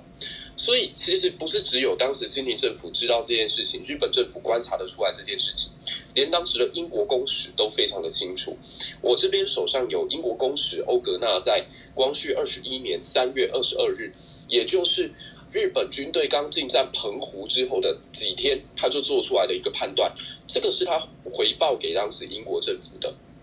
他认为说台湾。一直就是日本想要取得的主要目标，而且日本应该不用花很大的力气就可以占有它。那现在的问题是中国人如何会在这件事情上面去跟日本做一个呃妥协，或者是如何要转换？那由于日本发现台湾这片土地上面的乌龙茶贸易，还有基隆的这个煤矿品质非常的好，所以一定要把这片土地占领下来，这已经很明显。那清朝自己也知道嘛，因为比起丢失满洲、丢失台湾勉强还可以接受，所以在这件事情上面，其实彼此是有共识的。可是这边就要提到刚刚汉超提到的这个战狼了。你说中国这些在北京的官员会不知道状况吗？那些底下的什么几立科几世中这些人会不知道情形吗？都知道，但是这个时候他们乐于表演爱国主义，不断的上书说，哎，听闻说李鸿章似乎想要割地议和，这会后患无穷啊，请皇帝一定要严词拒绝，保沾未土之心。如果丢掉了，那人民一定会失望的。甚至在当时，我看到李鸿章已经跟伊藤把事情谈论完了之后，朝廷还有不断不断的官员在上奏折说，啊，听说有要割地这件事情，断断不可允许啊。还有这个是我看的最神奇的，就是当时唐景崧他写的《为电治军务》，台名称啊，愿笑死而勿割台之地，就是我们台湾人宁可战死也不愿意割台。那其实这个是是一种绑架哦，就是当时的工部主事统领全台义勇邱逢甲率全台声明上呈这个奏折说，何意割台，全台震撼。自问今以来，台湾民众呢非常慷慨的疏于粮饷，而且不顾自己的身家，希望无负于朝廷，列圣圣。啊，圣身仁厚则二百年，OK，就是这片土地接受皇化，接受皇帝你仁慈善良仁厚的这个统治已经两百多年，所以养人心正士气，为我皇上今日之用，就是过去这两百年养士两百年啊，就是为了今天，那皇上怎么可以放弃我们呢？我们不惜一战，而且愿意以丧死之地一于存亡，愿与辅臣誓死守御，设战而不胜，请赐臣死后再言割地。也就是说，等我们这片岛屿上面的人跟我都死绝了，皇帝再来决定要不要割割让土地吧。那其实这种话是超级不负责任的，你等于把台湾人通通都绑上了这个战车当中。但其实对于大多数台湾人而言，在台湾这片土地的开垦，在台湾这片土地的经商，那可是靠他们自己胼手之足努力而来的。什么仰慕皇恩，什么是靠皇上恩泽仁厚，根本没有这回事啊！那秋风甲他们当然文人对于这个祖国可能存在着一定程度的情怀，但你适合这样子透过政治手段绑架所有的台湾人吗？那甚至在当时他们发出来的一些布告跟消息。现实状况也都有所落差，例如他们去告诉台湾人说，哎，这个只要日本人过来了，一定会把我们进行大屠杀。那甚至当时的山东巡抚啊，也不断的上书说，哎，这个如果割地之后，大区将会出现不堪设想的状况。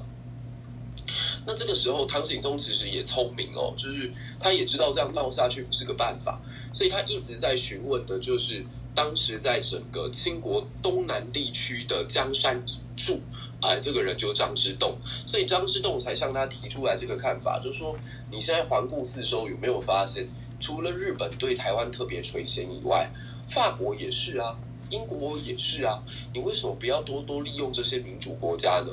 那这些民主国家是有一个这样的呃先例的，就是如果这片土地属于大清，那大清有权割让；可如果这片土地有自己的政权，哎，那大清就无权割让了嘛。就举一个例子好了，像说我今天我要赔钱给我的朋友，我总不可能去拿我另外一个朋友的账户的钱来赔给我这个朋友嘛，所以。今天你们台湾要做的事情是想办法设立一个独自存在的国体，那么大清就无权来割让你，日本就无权来占领它，所以才会有后来台湾民主国的诞生。那台湾民主国就是我现在大头贴放的这个蓝地黄虎旗，其实非常有意思的是，它就在对应呃大清帝国的黄天蓝龙旗，就是两者互相辉映，然后年号叫永清，你都可以看得出来，它就是大清帝国的一个。附属的组织，所以这里超级别扭的。他一边称呼自己为民主的国家，拥有自己的总统，但一方面，唐景崧又开始担心，万一事成呃事败之后，我回到中国，我会不会像多年前哎在宋朝灭亡的时候，北宋灭亡的时候出现的伪齐政权一样，最终。啊，宋朝廷也不容于我，那北方朝廷也不容于我的状况，所以他在这里又做了很多的政治表态，去告诉内地的民众说，中国内地不要把我台湾视作叛逆，我只是不得已才这么做的。所以你可以看得出来，台湾民主国一开始的出生就与一般的民主共和政体存在极大的差别。一般来说，民主共和政体都是由下而上的一种反抗，但台湾民主国是由上而下的一种宣传。所以在这里，你也可以发现，台湾民主国大概是注定它最终不会有什么好的结果。好，那我们再把下一个 part 讲给汉超。好的，谢谢柏优姐。那我跟大家说一下这个啊，就是在日本啊，就是在这这个，他因为当时在外交条约上已经说了，OK。台湾和澎湖割让给我，所以说，而且现在在这个 签条约之前，澎湖已经是在三月的时候就被日本人占领，所以说日军现眼看这个台湾成立了自己的台湾民主国，其实日本人就意识到啊啊，就是在接收台湾的过程中不会那么的轻松啊，肯定是要以这个军事手段为主，所以说他就是派出了国内啊，因为当时日本这个当时日本全这个全国它一共有七个师团啊，这个其中有六个师团都已经。投入到了甲午前线战争当中啊，当时这个虽然说已经 停战了，但是还没有完全撤回来。唯一一个还有在本土啊，这个啊这个治就是在本土留守啊成建制的军团，就是他最近精锐的近卫师团，所以他很快也是调近卫师团啊，才来进行对于台湾的接收。那当时日本的师团，一个师团的军制是怎怎样的呢？啊，在根据日本方面的这个资料啊，这个我是在啊。这个日本开国五十年里边，这个啊陆军陆军大将山县有朋的记载啊，明治二十七年，就是在这个啊战争开打的那一年呢，当时一个师团有十二个大队啊，这个十二个步兵大队，三个骑兵中队，六个炮兵中队啊，然后这个还有两个工兵中队，总人数啊，这个一个师团的总人数一万八千四百九十二人。辎重马匹和战马五千六百三十三头，然后这个出大炮，这个就是光这个大大一个师团所拥有的这个大炮呢啊，加在一起有上百门，而且都是这种。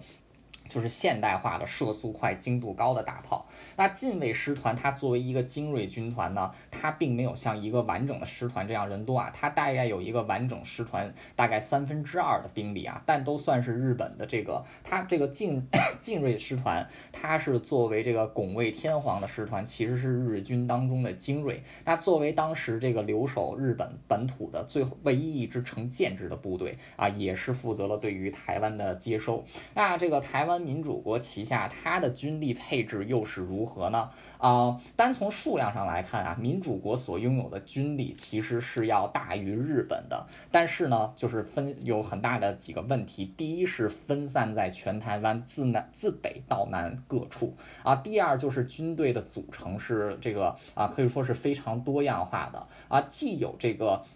刘永福、唐景崧啊，从内地带过来的军队啊，同时也有台湾自己本来的这些乡勇啊，比如说清廷的这个正规军啊，有这个广东的广勇啊，然后这个有这个新楚军，有护军，还有一些淮军部队啊，包括刘永福的这个啊，他的这个黑旗军都被划入正规正规军之内。那这个台湾自己的有比较训练的正规军呢，其实就是这个啊林朝栋的这个栋军为主的啊，就是参与过之参与过之前。前一些战士的这些乡这些这些乡勇部队啊，同时还有一些这个未经训练的义军啊，就比如说像这个客家三杰，就是这个。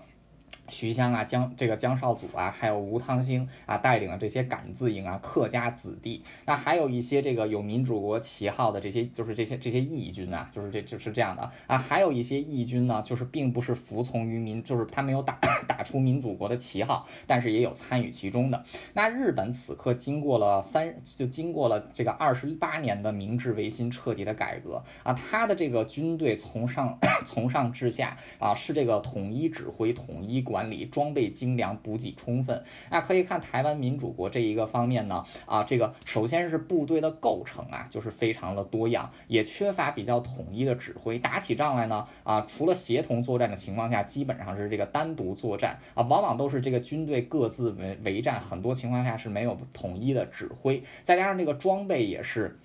参差不齐，这个有过战争经验的正规军，比如说像新楚军、像广勇啊，还有淮军，装备是比较精良啊。台湾民主国自己的这个正 正规军，就是尤其是动军啊，也有一些自己的这个装备啊。但是像这些啊，就是临时这个征募起来这些义勇乡勇啊，很多人其实都是没有火器的啊，很多人都只能冷兵器上阵啊。所以说，而且日本日本此刻已经把甲午战争打完了啊，他是有这个他是有自己的联合舰队。队可以来调集的海军，同时还有另外的六个师团啊，就是六个这个刚刚经过这个甲午战争洗礼的六个整编的师团，可以随时支援台湾。所以单从军事角度一点来讲，就是一支训练有素的现代化军队来攻打一支这个没有中央指挥，然后这个孤立无援的啊一支这个杂一支杂牌部队。所以说战争呢，所以说整个战争的这个进程和结果可想而知啊。但其实，在整个战争当中，呢啊，无论是正规军还是台湾自己本土的军队啊，都是做出了非常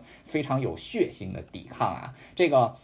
首先，第一站就是这个日军，就是这个日军进攻啊。日军进攻 还是以这个像当年的法国人一样，以这个进攻基，以这个进攻基隆为主啊。因为这个台北这个地方经过刘铭传的部署，已经修起了一些沿岸的炮台，单从这一个方向进攻，日本人觉得不方便啊，所以说他们还是这个啊选择向这个基隆进攻啊。很快就是在这个五月二十九号，就是在台湾民主国成立两个星期之后啊，日本的这个先锋部队啊就攻入了现在的这个新新北市地区，那驻守在这个新北市地区的这个守军啊，这个不战而逃。所以说到了这个五，就是在第 第二天，就是在五月三十号的时候啊，日军可以说就已经是站稳了这个站这个站稳了脚跟啊，就附近守卫的这个清这个清这个附近守卫的部队也都是没见到日军一枪为发啊，就这个迅速溃散啊。很快这个在六月一号这一天呢啊，日军就是这个攻占了九份啊，在九份也是第一次遇到了比。比较像样子的抵抗啊，但是这个很快日军凭借人数和装备上的优势，就把义军赶赶出了这个区域。那么到九月三日呢，啊，基隆可以说是已经完全失陷，同时日本的先锋部队也趁着这个民主国组织不及的时候，迅速攻下了当时挡住法国人四个月的狮球岭啊。至此，这个到六月三，换句话说，这个战争刚开始打四天呀，这个北台湾首府台北的大门就已经门户大开，北方的防线完完全。暴露于日本的这个啊攻击之下，那么就在这个情况之下呀，被胁迫的。这个大总统，这个聪明人唐景崧，他不愿意把自己的性命交代在这里啊，就是这个选择了自己独身一人逃亡啊，逃回了大陆。这个唐景崧他是有 逃亡这件事情啊，这点上他做的不太厚道。但是我说实在的啊，我没有办法特别讨厌他，或者说没有办法特别恨他。为什么呢？第一，他本人是清醒，他是而且他是被胁迫的啊，他自己其实当时能做到的也只有保住自己而已。虽然说他。逃亡这件事情是他人生的一个污点啊。不过我没有办法因为这件事情来处来这个啊像批判秋风甲那样来批判他。那在唐景崧逃亡之后呢，秋风甲啊这位爱国大诗人秋风甲也选择了逃亡。那当时台北城是几乎陷入了无政府的状态，甚至发生了这个啊清军自己的部队有哗变的情况。那么在此这个那么在此情况之下呢，一些台北的士一些台北的这个士绅啊，尤其是以这个蒙甲士这个蒙甲士绅辜显荣啊为首的这么一群台北的地方望族啊，就是眼看台北陷入无政府状态的混乱，日军又。这个来势汹汹啊，就是联合了当时一些外籍商人啊，包括英国商人、德国商人，还有美国美国商人啊，就是这个跟日本人进行 接洽啊，以恢复秩序为名，是把日军这个迎入了台北城。啊，台北城也是在没有像样的抵抗之下呢，以无血开城的方式，就是这个啊，就是啊，这这到了日本人的到到了这个日本人的手里。那么这个至此啊，就是从五月十九号战争，这五月二。二十九号啊，战争开打，然后再到这个。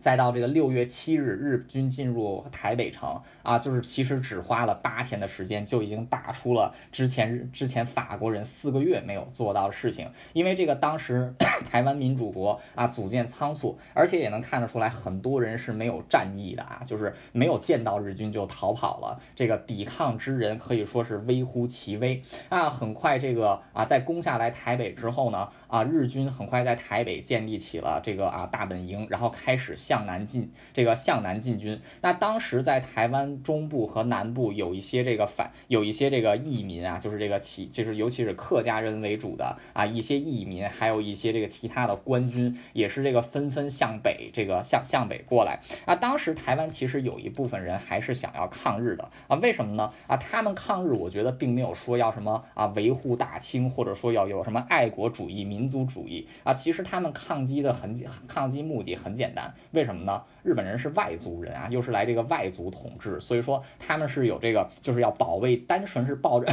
保卫家乡，很多人都是抱着保卫家乡的这么一个意愿来上的战场啊，没有说什么这个什么大规模的爱国主义啊，这个反歌台运动啊，没有现在吹的那么这个花哨。这个我我爷爷在这个后来这个一九三八年死，这个一九三一九。三一九三零年代，一九四零年代啊，跟着这个共产党的游击队打日本人。后来我问他，你当时为什么要打日本人？是不是真的就是受爱国主义号召？我爷爷说没有，就是那帮孙子太坏了，就是要打他们啊。所以说，很多人当时这个参与这个战争，参与这个战争打日本人，并没有这个所谓的这个所谓的爱国主义高尚的什么爱国主义情操。很多人就是单纯的啊，要保卫家园就去了。啊，当时也有很多人就是这个很多的啊，就是自己独立的部。对呀，慢慢向北进发，很快就跟日本人遭遇。那跟日本人遭遇之后呢？啊，这个经过一番旋转，往往是挡不住日本人南下的进度啊。所以说，在这个攻下台攻下台北不到两个。攻下台北不到两个月的时间啊，这个日军就已经进占到了台中的地区。那么在虽然在沿途 日军是受到了很多的抵抗啊，也是这个受了不少的伤亡啊，但是这个总体来讲损失在战场上的损失不大。但是主要的伤亡其主要的损失其实是来自于这个啊疾病气候方面的这个水土不服，这个瘟疫啊霍乱啊对他们造成的影响啊。所以说这个日军在抵达台在抵达这个啊台。中之后呢？根据当时近卫师团自己的记载，减员其实就是包括在路上这个留下来驻守的部队，还有因伤撤出的部队啊。此时近卫师团就是从这个当时这个近卫师团总兵力有一万两千人啊。这个当时南下的部队啊分成两支，还有一支来这个支援的混成旅团，大概有五千多人，总共有一万三千人南下。到达基隆的时候，这就到没有到达基隆，到达这个台中的时候啊，真正还能战斗力，真正还有战斗力的部队，其实啊，其实只剩下了这个不到一万人，很多的人都是因为这个，除了这个打仗的时候打死啊，更多的是因为这个疾病啊，疾病的缘故。这个受这个受受受这个就是啊减员，那当时这个义军这个节节败退啊，然后很快也是在啊这个台这个在台中以南在彰化这个地方啊，也是这个集中起了一支可观的力量啊，准备跟日本人进行一场正面的大规模的交战。那接下来交给百优姐。好的。嗯，那我们在进入这场非常重要的大战之前，我想要再稍微讲一下整个一八九五年乙未战争，它在呃过程当中是如何一步一步激化到不可避免，甚至是日军在南下的过程当中不断的血腥屠杀哦。这边其实要先从唐景松开始说起。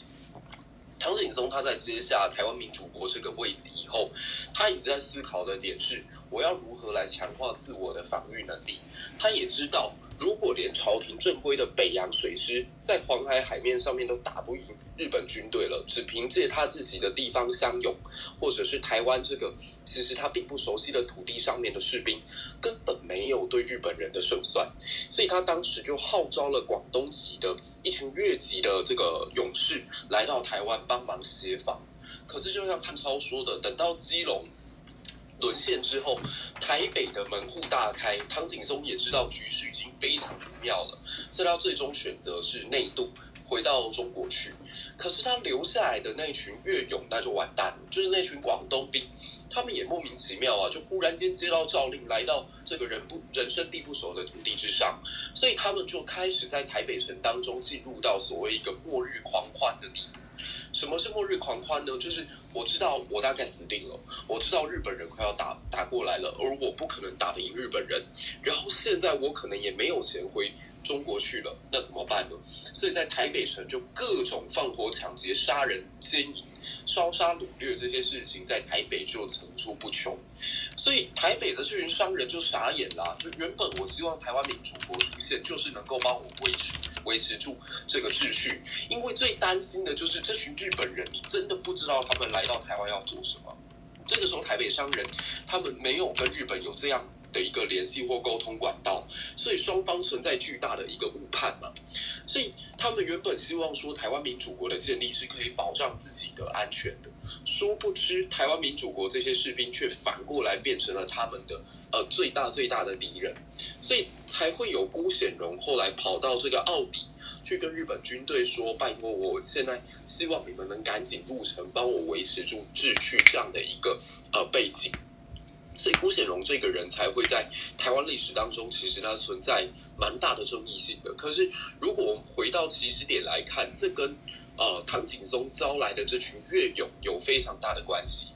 那广东兵看到现在日本人已经即将进到台北城了，那他们怎么办呢？于是他们就把在台北府抢到的这些钱呢，开始往南带，他们就一路逃到今天很多的客家庄，包括中立、杨梅、湖口这一带来。可是他们因为烧杀抢掠，然后加上一路上其实实在也没有别的求生的方法，所以被当地的客家人极度极度的厌恶。那这群人就大量的在这个过程当中被屠杀掉，包括今天在湖口的金山这一带，你可以看到有一种庙很特别，它叫做义勇公祠。就是台湾大概你会看到有一些七月的时候很特别的阴庙，包括大众爷、万应公。那还有忠勇宫，或者是所谓的呃义民庙。那义民庙当然是有朝廷或者是说比较官方授授予的这个名字。那什么叫义勇宫呢？这个就有趣了。在早期台湾呃媒体报道，其实一直存在一个偏误，因为这一群人是河南兵，就是他们是广东河南地区过来的。然后记者好像在写的时候就写成了荷兰兵。那为什么会这样？其实也跟当地民众不愿意再提起这一段非常非常悲伤的历史有关。因为等到广东客家的这群呃士兵来到台湾，然后奔跑到三呃这个杨梅啊或者是湖口这一带之后，他们是被屠杀掉的。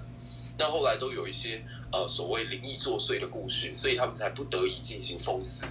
那没有人愿意承认祖上曾经做过这样的事情，所以就以一个比较隐晦的方式把这段历史留在庙志当中。那大家如果有兴趣的话，可以到湖口金山这一带的这个义勇公祠去看看他的这个庙志，就大概会写下这些故事。那当然，这都是非常非常惨绝人寰，但是也代表那个飘零的时代里面每一个人都不得已的状况。那日本军队进到台北以后，他们其实一开始很乐观，就觉得往下再收复台中、台南，大概也会如此顺利吧。可是这个美梦一直等到他们只出了台北城没有多久，就醒过来了。这个地方呢是三峡的车龙铺。就当时日军进驻到车龙埔之后，原本看到三峡这一这个地方的民众非常热情的欢迎他们，以为就事情很顺利。殊不知到晚上的时候，三峡的这个民众非常非常勇武的，他们也担心这个日本人过来会劫掠掉他们的这个生存根基，所以就跟日军在夜晚的时候进行了一次偷袭，然后殊死作战。那这个战场在我呃以前读大学的时候的校园附近，它就在大汉西边这样。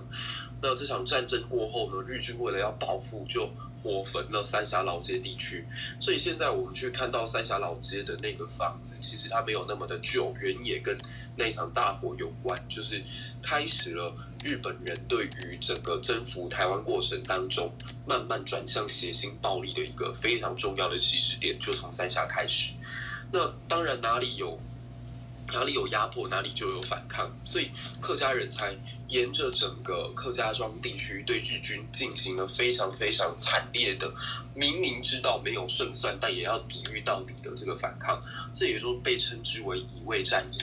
所以现在其实，在桃园你可以看到有好多这个乙未战役的纪念公园，就是为了纪念当时这群。呃，客家人他们宁可被割到菜刀，就竹篙上面装上了菜刀，也要跟日本军队奋勇抵抗到底的决心。这种保乡卫土的精神，也就成为我们现在可能撇除掉其他政治因素之后，回头望去会觉得，在这片土地上，先民特别值得崇拜的地方。所以，曾经其实义民爷的信仰在台湾有一点尴尬，因为站在闽南人的角色，会觉得义民不就是一群站在朝廷的角度去进行对。闽南歧视或者是民变反抗的一个代表吗？那现在如果我们特别纪念他的话，是怎样？是要认为我们祖宗被客家人杀掉这件事情值得纪念吗？可是其实义民爷的精神在于保乡卫土，就是我既然生于斯长于斯，我就必须要保卫这片土地到最后一个时刻。所以任何的外来者统治，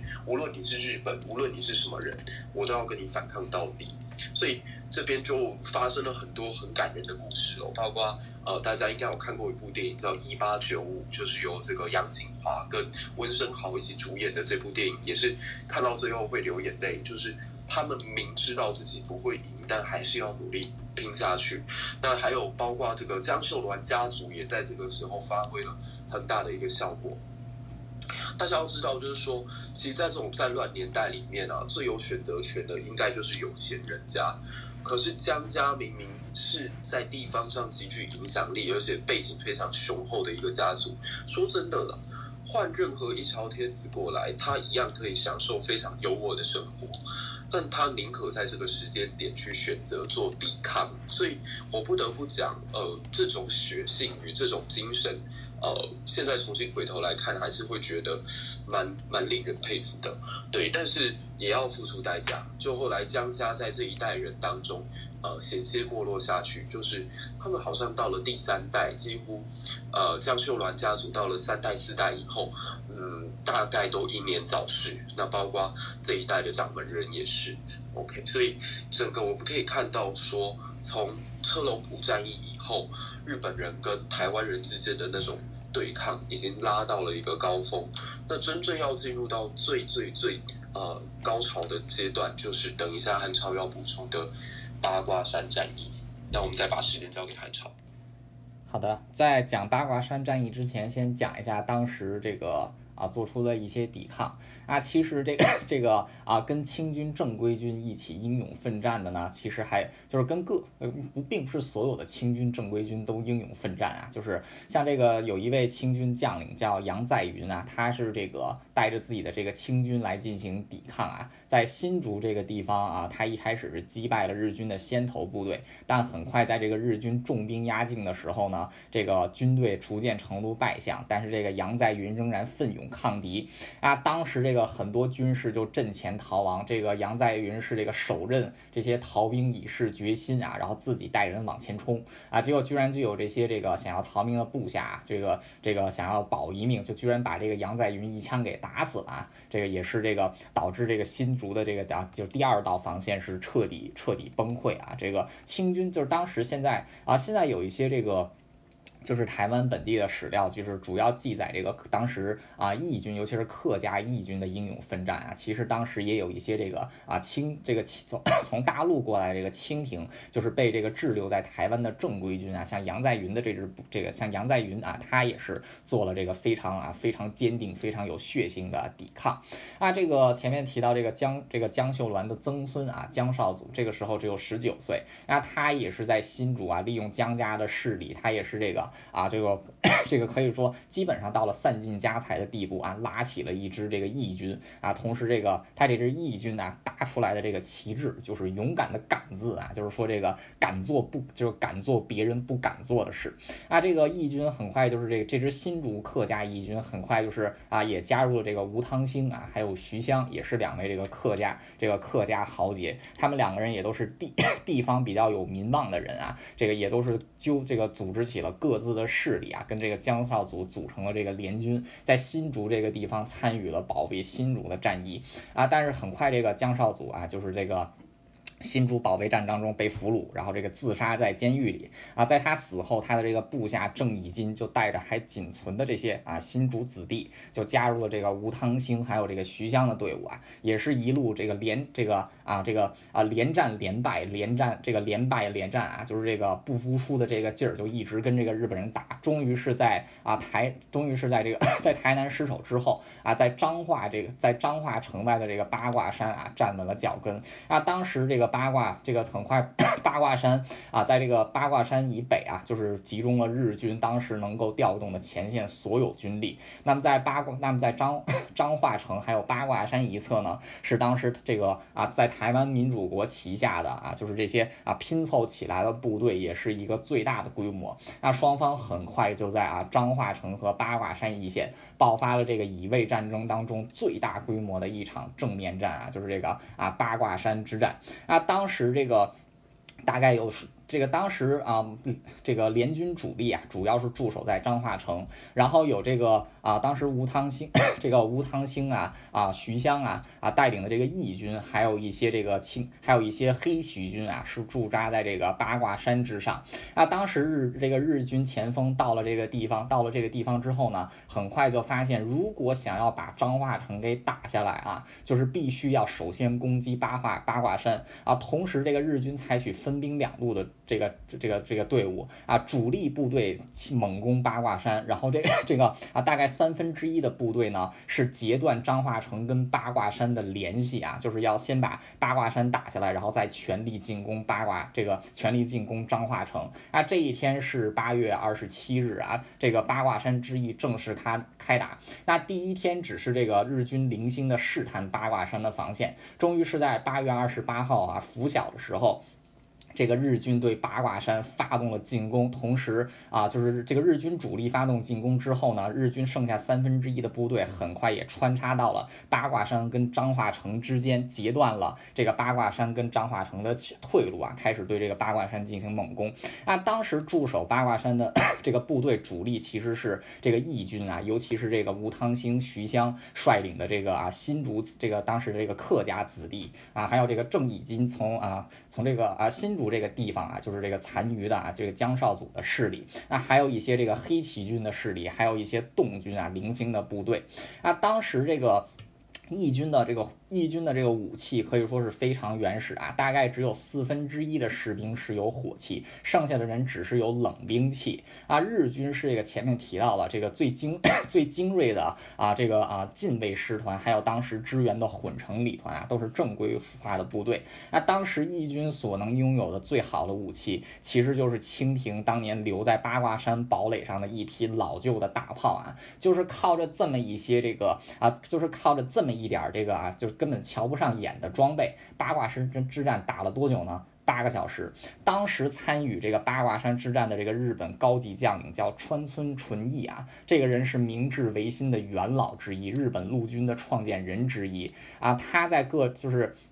他对。八卦山的这个印象是什么呢？就是自西南战争的成山战役以来，皇军从未见过如此凶悍的敌人。这个西南战役，西南战争是一八七七年，就是一批日本旧武士啊，在这个现在九州的这个地方掀起叛旗，反抗明治政府。这个领导他们的其实就是西乡隆盛，日本明治维新三杰之一，日本的最后一位武士。那这个很快在正规军的这个 镇压之下，当时西乡隆盛仅存的部队就败退到了鹿儿岛的城山啊。结果就在这个城山之役的时候呢，这个西乡隆盛以仅存的部队对着这个围攻的政府军发动了一次非常决绝的这个反冲锋啊。这次冲锋是在造成了这个政府军极大的伤亡之后啊，这个西乡隆盛自己的部队，包括西乡隆盛本人都是战死啊。那么这次就是啊，当时川村纯义就是指挥了这个城山之战的这这个这个人啊，这一次他是作为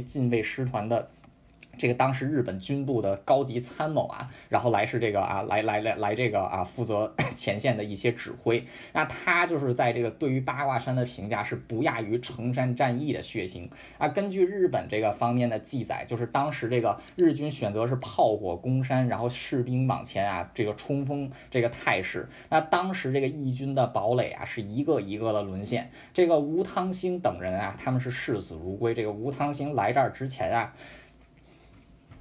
把自己的头发剪下来给了自己的妻子啊，意思就是说我不回来了，我就是啊杀身成仁了。那这一次这个吴汤兴看到这个啊自己的防线逐渐崩溃啊，也是像当年成山战役一样啊，就是这个仅存的义军居然是这个对日军发起了一次疯狂的反冲锋。那这次反冲锋可能也是这个日军在甲午战争啊，就是这个包括后面的这个乙未战争两年多以来遇到的最为血腥、最为强烈的一次抵抗。日军当时的这个前线。这个战线几乎崩溃到什么地步呢？就是在前线指挥的这个旅团长啊，就是这个师团长之下就是旅团长啊，当时的一位旅团长啊，就是在此役当中身受重伤啊，后来也是这个啊因伤 因伤而死啊。当时这个啊，当时根据这个川村纯义的这个啊这个这这这这个这个他的记载，就是当时负责进攻八卦山的所有日军啊，就是连这个啊炮这个连这个山炮打的过热这些。炮兵都纷纷拿起武器，就是上前来顶住这次冲锋啊！当然，这次冲锋的结果就是这个吴汤兴啊，还有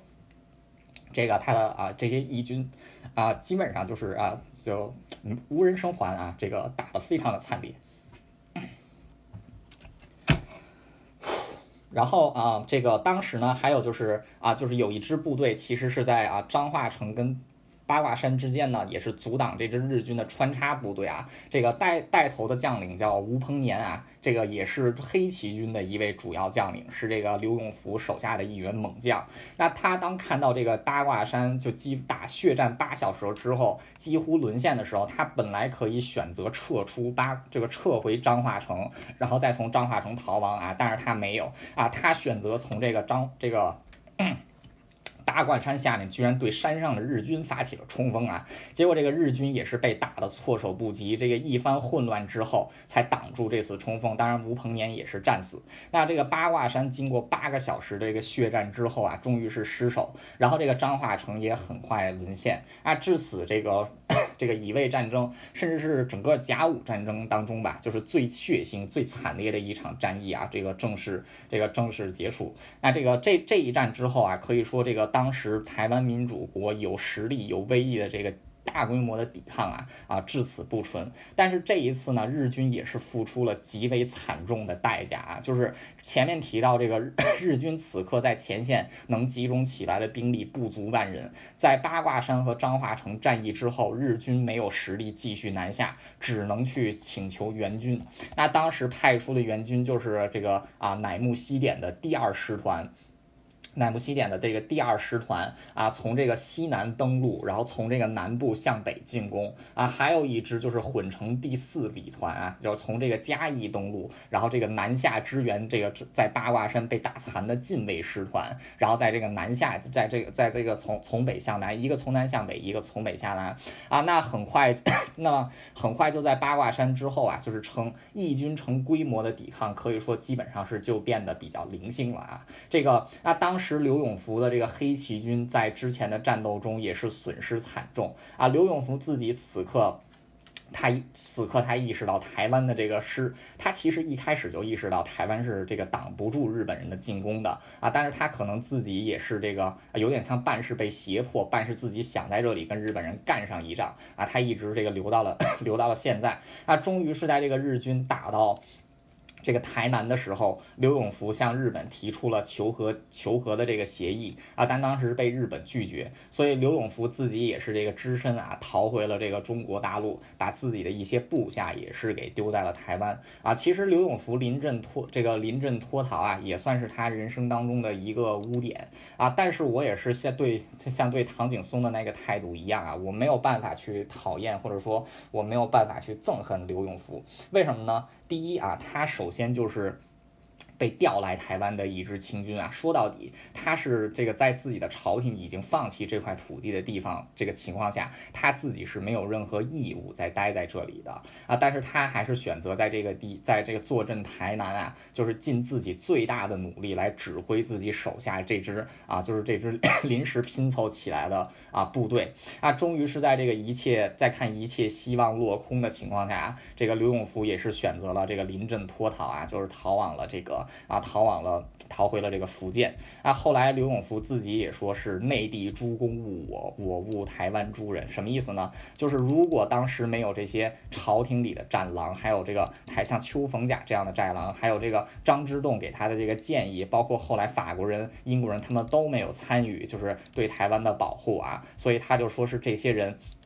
就是这是这些人把我给带上了这个。把我给带上了这条死胡同啊！但是他自己临阵脱逃，又是单又是误了这些台湾人，为什么呢？就是说到底啊，他自己在台湾民主国建立的过程中，即便他不是主谋，他自己也觉得自己是个帮凶啊！尤其是他最后临阵脱逃，他自己这个 他自己都觉得丢脸啊！不管怎么样，在刘永福这个逃走之后呢，台湾民主国可以说是完全啊名这个啊名这个名存实亡了。那么在这场战争。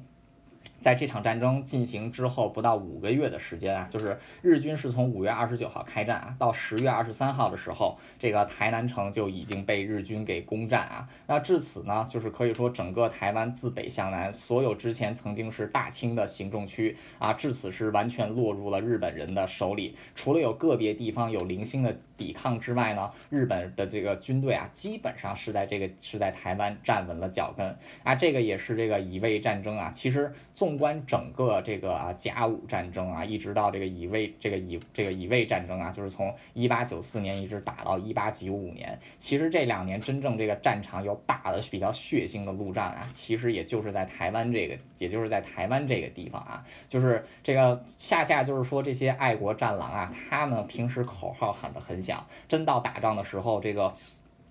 邱逢甲他是第一个跑的，朝廷上的那些人都只是坐望台湾，甚至都都都是这个没有给什么支援，甚至在台湾沦陷之后啊，像徐同、刚毅这些人口风立刻就转了，就说说台之前说这个台湾人民心可用啊，现在又说这个啊，现在又说这个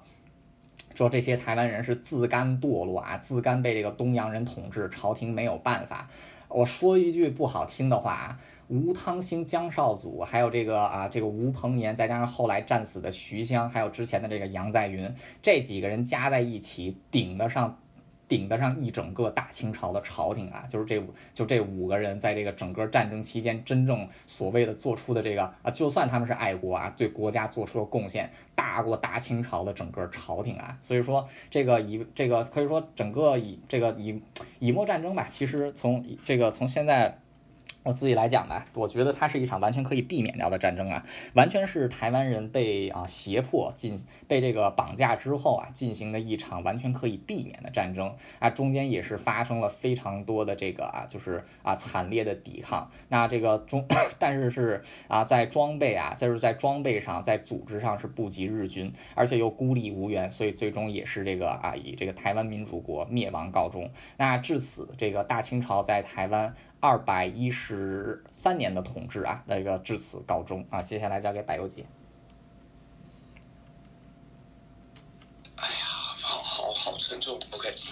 那其实刚刚我们提到说，呃，刘永福他在离开台南之前哦，他已经进入到一个兵困粮尽的一个状况，就是说，当时在八卦山战役打完，其实局势已经非常的清楚了。虽然日本是受到了很大的挫折，没有错，但是他们很快的在乃木西点带的这一批援军，从西南角度开始登陆台南，某种程度上面已经陷入南北夹击的窘境当中，所以。刘永福逃跑这一段其实也蛮蛮难堪的哦，就是他后来是化妆成一个老妇人，然后搭着这个外外国的轮船，然后回到中国去。所以在台语当中，特别是我们南部人有一句俗谚叫“阿婆阿浪杠”，就是阿婆哦逃离港。其实这个可能跟刘永福的这一段故事也有关。那当时的清朝。就一如汉超老师刚刚所提到的，还在自我安慰的情情绪当中，先是认为台湾人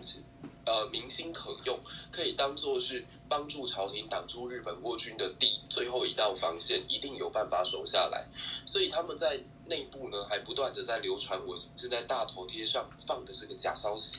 就是说这个刘永福已经俘获了倭都华山之计，已经要把他抓去斩首了，就我们已经获得胜利了。也就是一方面，他们只在嘴巴上面喊，但实质上根本没有给刘永福任何的协助，这也导致后来刘永福才会在孤立无援的状况之下选择了内渡。那刚刚提到的八卦山战役，其实还有一段可以跟大家分享，是呃，除了吴汤兴以外，江少祖当年只有十九岁，而且他的儿子还在妻子的肚子当中还没有出生，是一个标准的遗父子。那也在这个状况之下，他最后是服食呃这个鸦片自杀，他并没有屈服。所以你可以看到说，其实在这块土地上面的这些人是极有血性的，就是无论他们呃是什么样的民族，客家也好，闽南也好，还是来自于呃当时中国的士兵，他们都有捍卫土地的决心。而反观是反而当时的大清帝国就摆的一副事不关己的样子。乐于当战狼，喧喧嚣喊着战争，但实际上到了战场，他们却一点一点都不愿意付出。那刘永福离开之后，这个残破的局面总是要有人收拾哦。所以台南当时呢，最主要负责的人啊，就是这个巴克里。那巴克里这个可能我也可以跟大家稍微提一下，他是一个传教士，Thomas Buckley，他是呃在一八九四年，就是中日甲午战争结束之后呢。他去代表了当地的士绅，那权衡过后，由他跟日军进行谈判，最后日本军队从府城小南门进去的时候，是兵不血刃的占领了台南。那里头五万的人身家财产都没有受到屠戮，所以台南其实为什么到现在它的古迹保存的这么完整，或者说台南这座城市很多的建筑是比较没有破坏，也与这个时候巴克里所扮演的这个角色有着非常大的关联。那可能大家会去谴责说他是一个带路党去负责带领敌军开城。可是，在已经南北完全没有任何其他援助，所有的负责人都已经内渡的状况之下，巴克里这个决定，其实反而让我想到是在四七六年马呃罗马陷陷入沦亡的时候，唯一能够站出来维护当地老百姓的教宗，这也就是为什么让呃。教宗后来在整个中古世纪欧洲的地位这么的高，那巴克里的这一次举动也得到了台南人对他的感念，所以直到现在都还有一个巴克里纪念公园。那其实从整个纵观一八九四到一八九五的这场大风暴，你可以看到。呃，台湾在自己的命运没有办法自己做主的状况之下，三千多公里之外的一场战争，居然决定了他之后五十年的命运。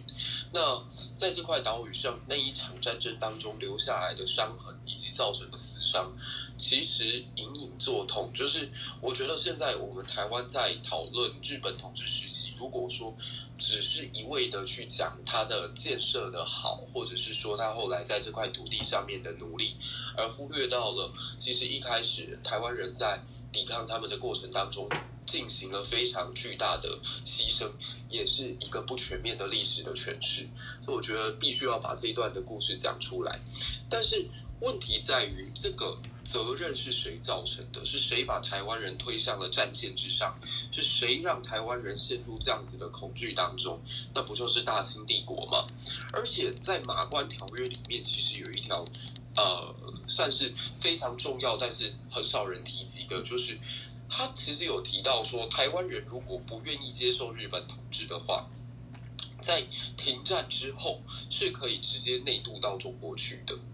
也就是两年之内，居民可以斟酌自己到底是要当日本臣民还是清朝的国民。那两年之内，你都可以选择内渡。那这条资讯，我相信在当时，呃，台湾民主国政府也好，或者是说在台湾的主事者也好，是没有让他的老百姓知道的。也就是老百姓跟当时的清朝政府还有日本政府三方之间存在巨大的资讯不对称的关系。所以在这种情况之下，在他们觉得别无选择的这个这个窘境当中，才会选择以冷兵器去对战日本的热兵器。那台湾除了自己的人民非常的强悍以外，台湾的疟疾也给日军留下了非常深沉的印象。所以日本在开启对台湾统治之后，才会这么注意公共卫生的建立。当时哦，原本这个近卫师团的领袖是北白川宫能久亲王。那北白川宫能久亲王其实自己也死在了台湾。那到底是被杀掉的，还是因为得到疾病而死掉的，不得而知。因为这个部分大家可能在历史上是比较隐晦的。那总而言之，日本在这个阶段发现了台湾这片土地，它在下一个阶段如果要进行治的话，必须要从什么方面着手？那最后有一个余波是，也有一些清朝士兵在发现反抗无力的状况之下，就躲进了台湾的浅山地区当中，成为了日本统治初期的所谓的土匪。那他们也曾经劫掠过当地老百姓，然后甚至收取当地老百姓保护费。你可以看到，在这一年里头的台湾人有多么的悲惨。他们忽然间在短短一年当中换了三个国家的身份，原本是大清帝国国民，再来忽然变成台湾民主国国民，再来变成大日本帝国国民。所以你可以看得出来，在这个状况之下，台湾人的窘境已经完全的展露无遗。那这片岛屿到底是属于谁的？为什么总是由别人来决定我们的命运？对，这大概是我希望在最后啊补充到八卦山战役之后的一点遗绪。那我们再把时间交给汉朝。对，那个其实讲到这儿，今天的这个最后一期也到一个尾声了啊。柏油姐，咱们来总结一下那个其实这三部曲的内容吧。我先来，然后再交给你，好不好？好啊，没问题。好的，这个我先简要总结一下，就是台湾其实真正第一次有信史啊，就是这个明确的历史记载，其实是非常啊，距离现在很不不远啊，其实就是在一五八二年、一五八七年左右，当时有葡这个西班牙和葡萄牙传教士啊，就是因为船只搁浅的缘故，在台湾滞留，这个也是台湾第一次出现在明确出现在历史记载上啊。之前有这个有人说台湾是出现在《三国志》这个遗州。三三三国志里的宜州，还有人说是这个在隋书里面的琉球国啊，但是对于这两这两个所指地区是不是台湾呢，是有很大争议性啊。就算是这这个宜州和琉球是台湾啊，但是当时无论是三国的吴国政权，还是后来的西晋政权啊，包包括到后来的这个隋政权，都是没有在。宜州或者琉球这个地方啊，建立自己的这个行政机构的，所以说台湾自古以来就是中国不可分割的一部分啊。其实，在这一点上，这个自古以来的这个古啊，并没有很早，这个要拖到最最早的时候呢啊，其实是在一六八三年，就是当明政政权投降了大清之后啊，在一六八三这一年啊，大清这个台湾是还是只还没有被正式纳入清廷版图啊，是在一六八四年这一年被纳入了清廷版图。所以说，如果说这个台湾是哪一年成为中国大陆的一成为这个中国政权的一部分的呢？啊，一六八四年，最早就到这里啊。那在之前有过荷兰人的这个执政，有过明政的这个执政啊，再到后来有大清来执政，然后接下来是台短暂的台湾民主国，其实就是另外一个啊换了换了皮肤的大清啊，紧接着就是日本，在四五年的时候呢，中华民国政府啊，就是当时的这个国民党政府，他接手了台湾，但是。呃，台湾人自己呢，啊，其实你看这个台湾人自己之前原住民是有过自己的这些零星的小政权啊，但是这些小政权并没有达到过统一群统一全岛的这个地步。那其实 即便是在后来有这个来自大陆的移民来到台湾之后，其实台湾在 可以甚至呃说的不好听一点吧，一直是到这个一九。八八年，就是蒋经国先生开放解严之前吧，台湾在很大程度上一直都是被外来人统治的，一开始是荷兰人，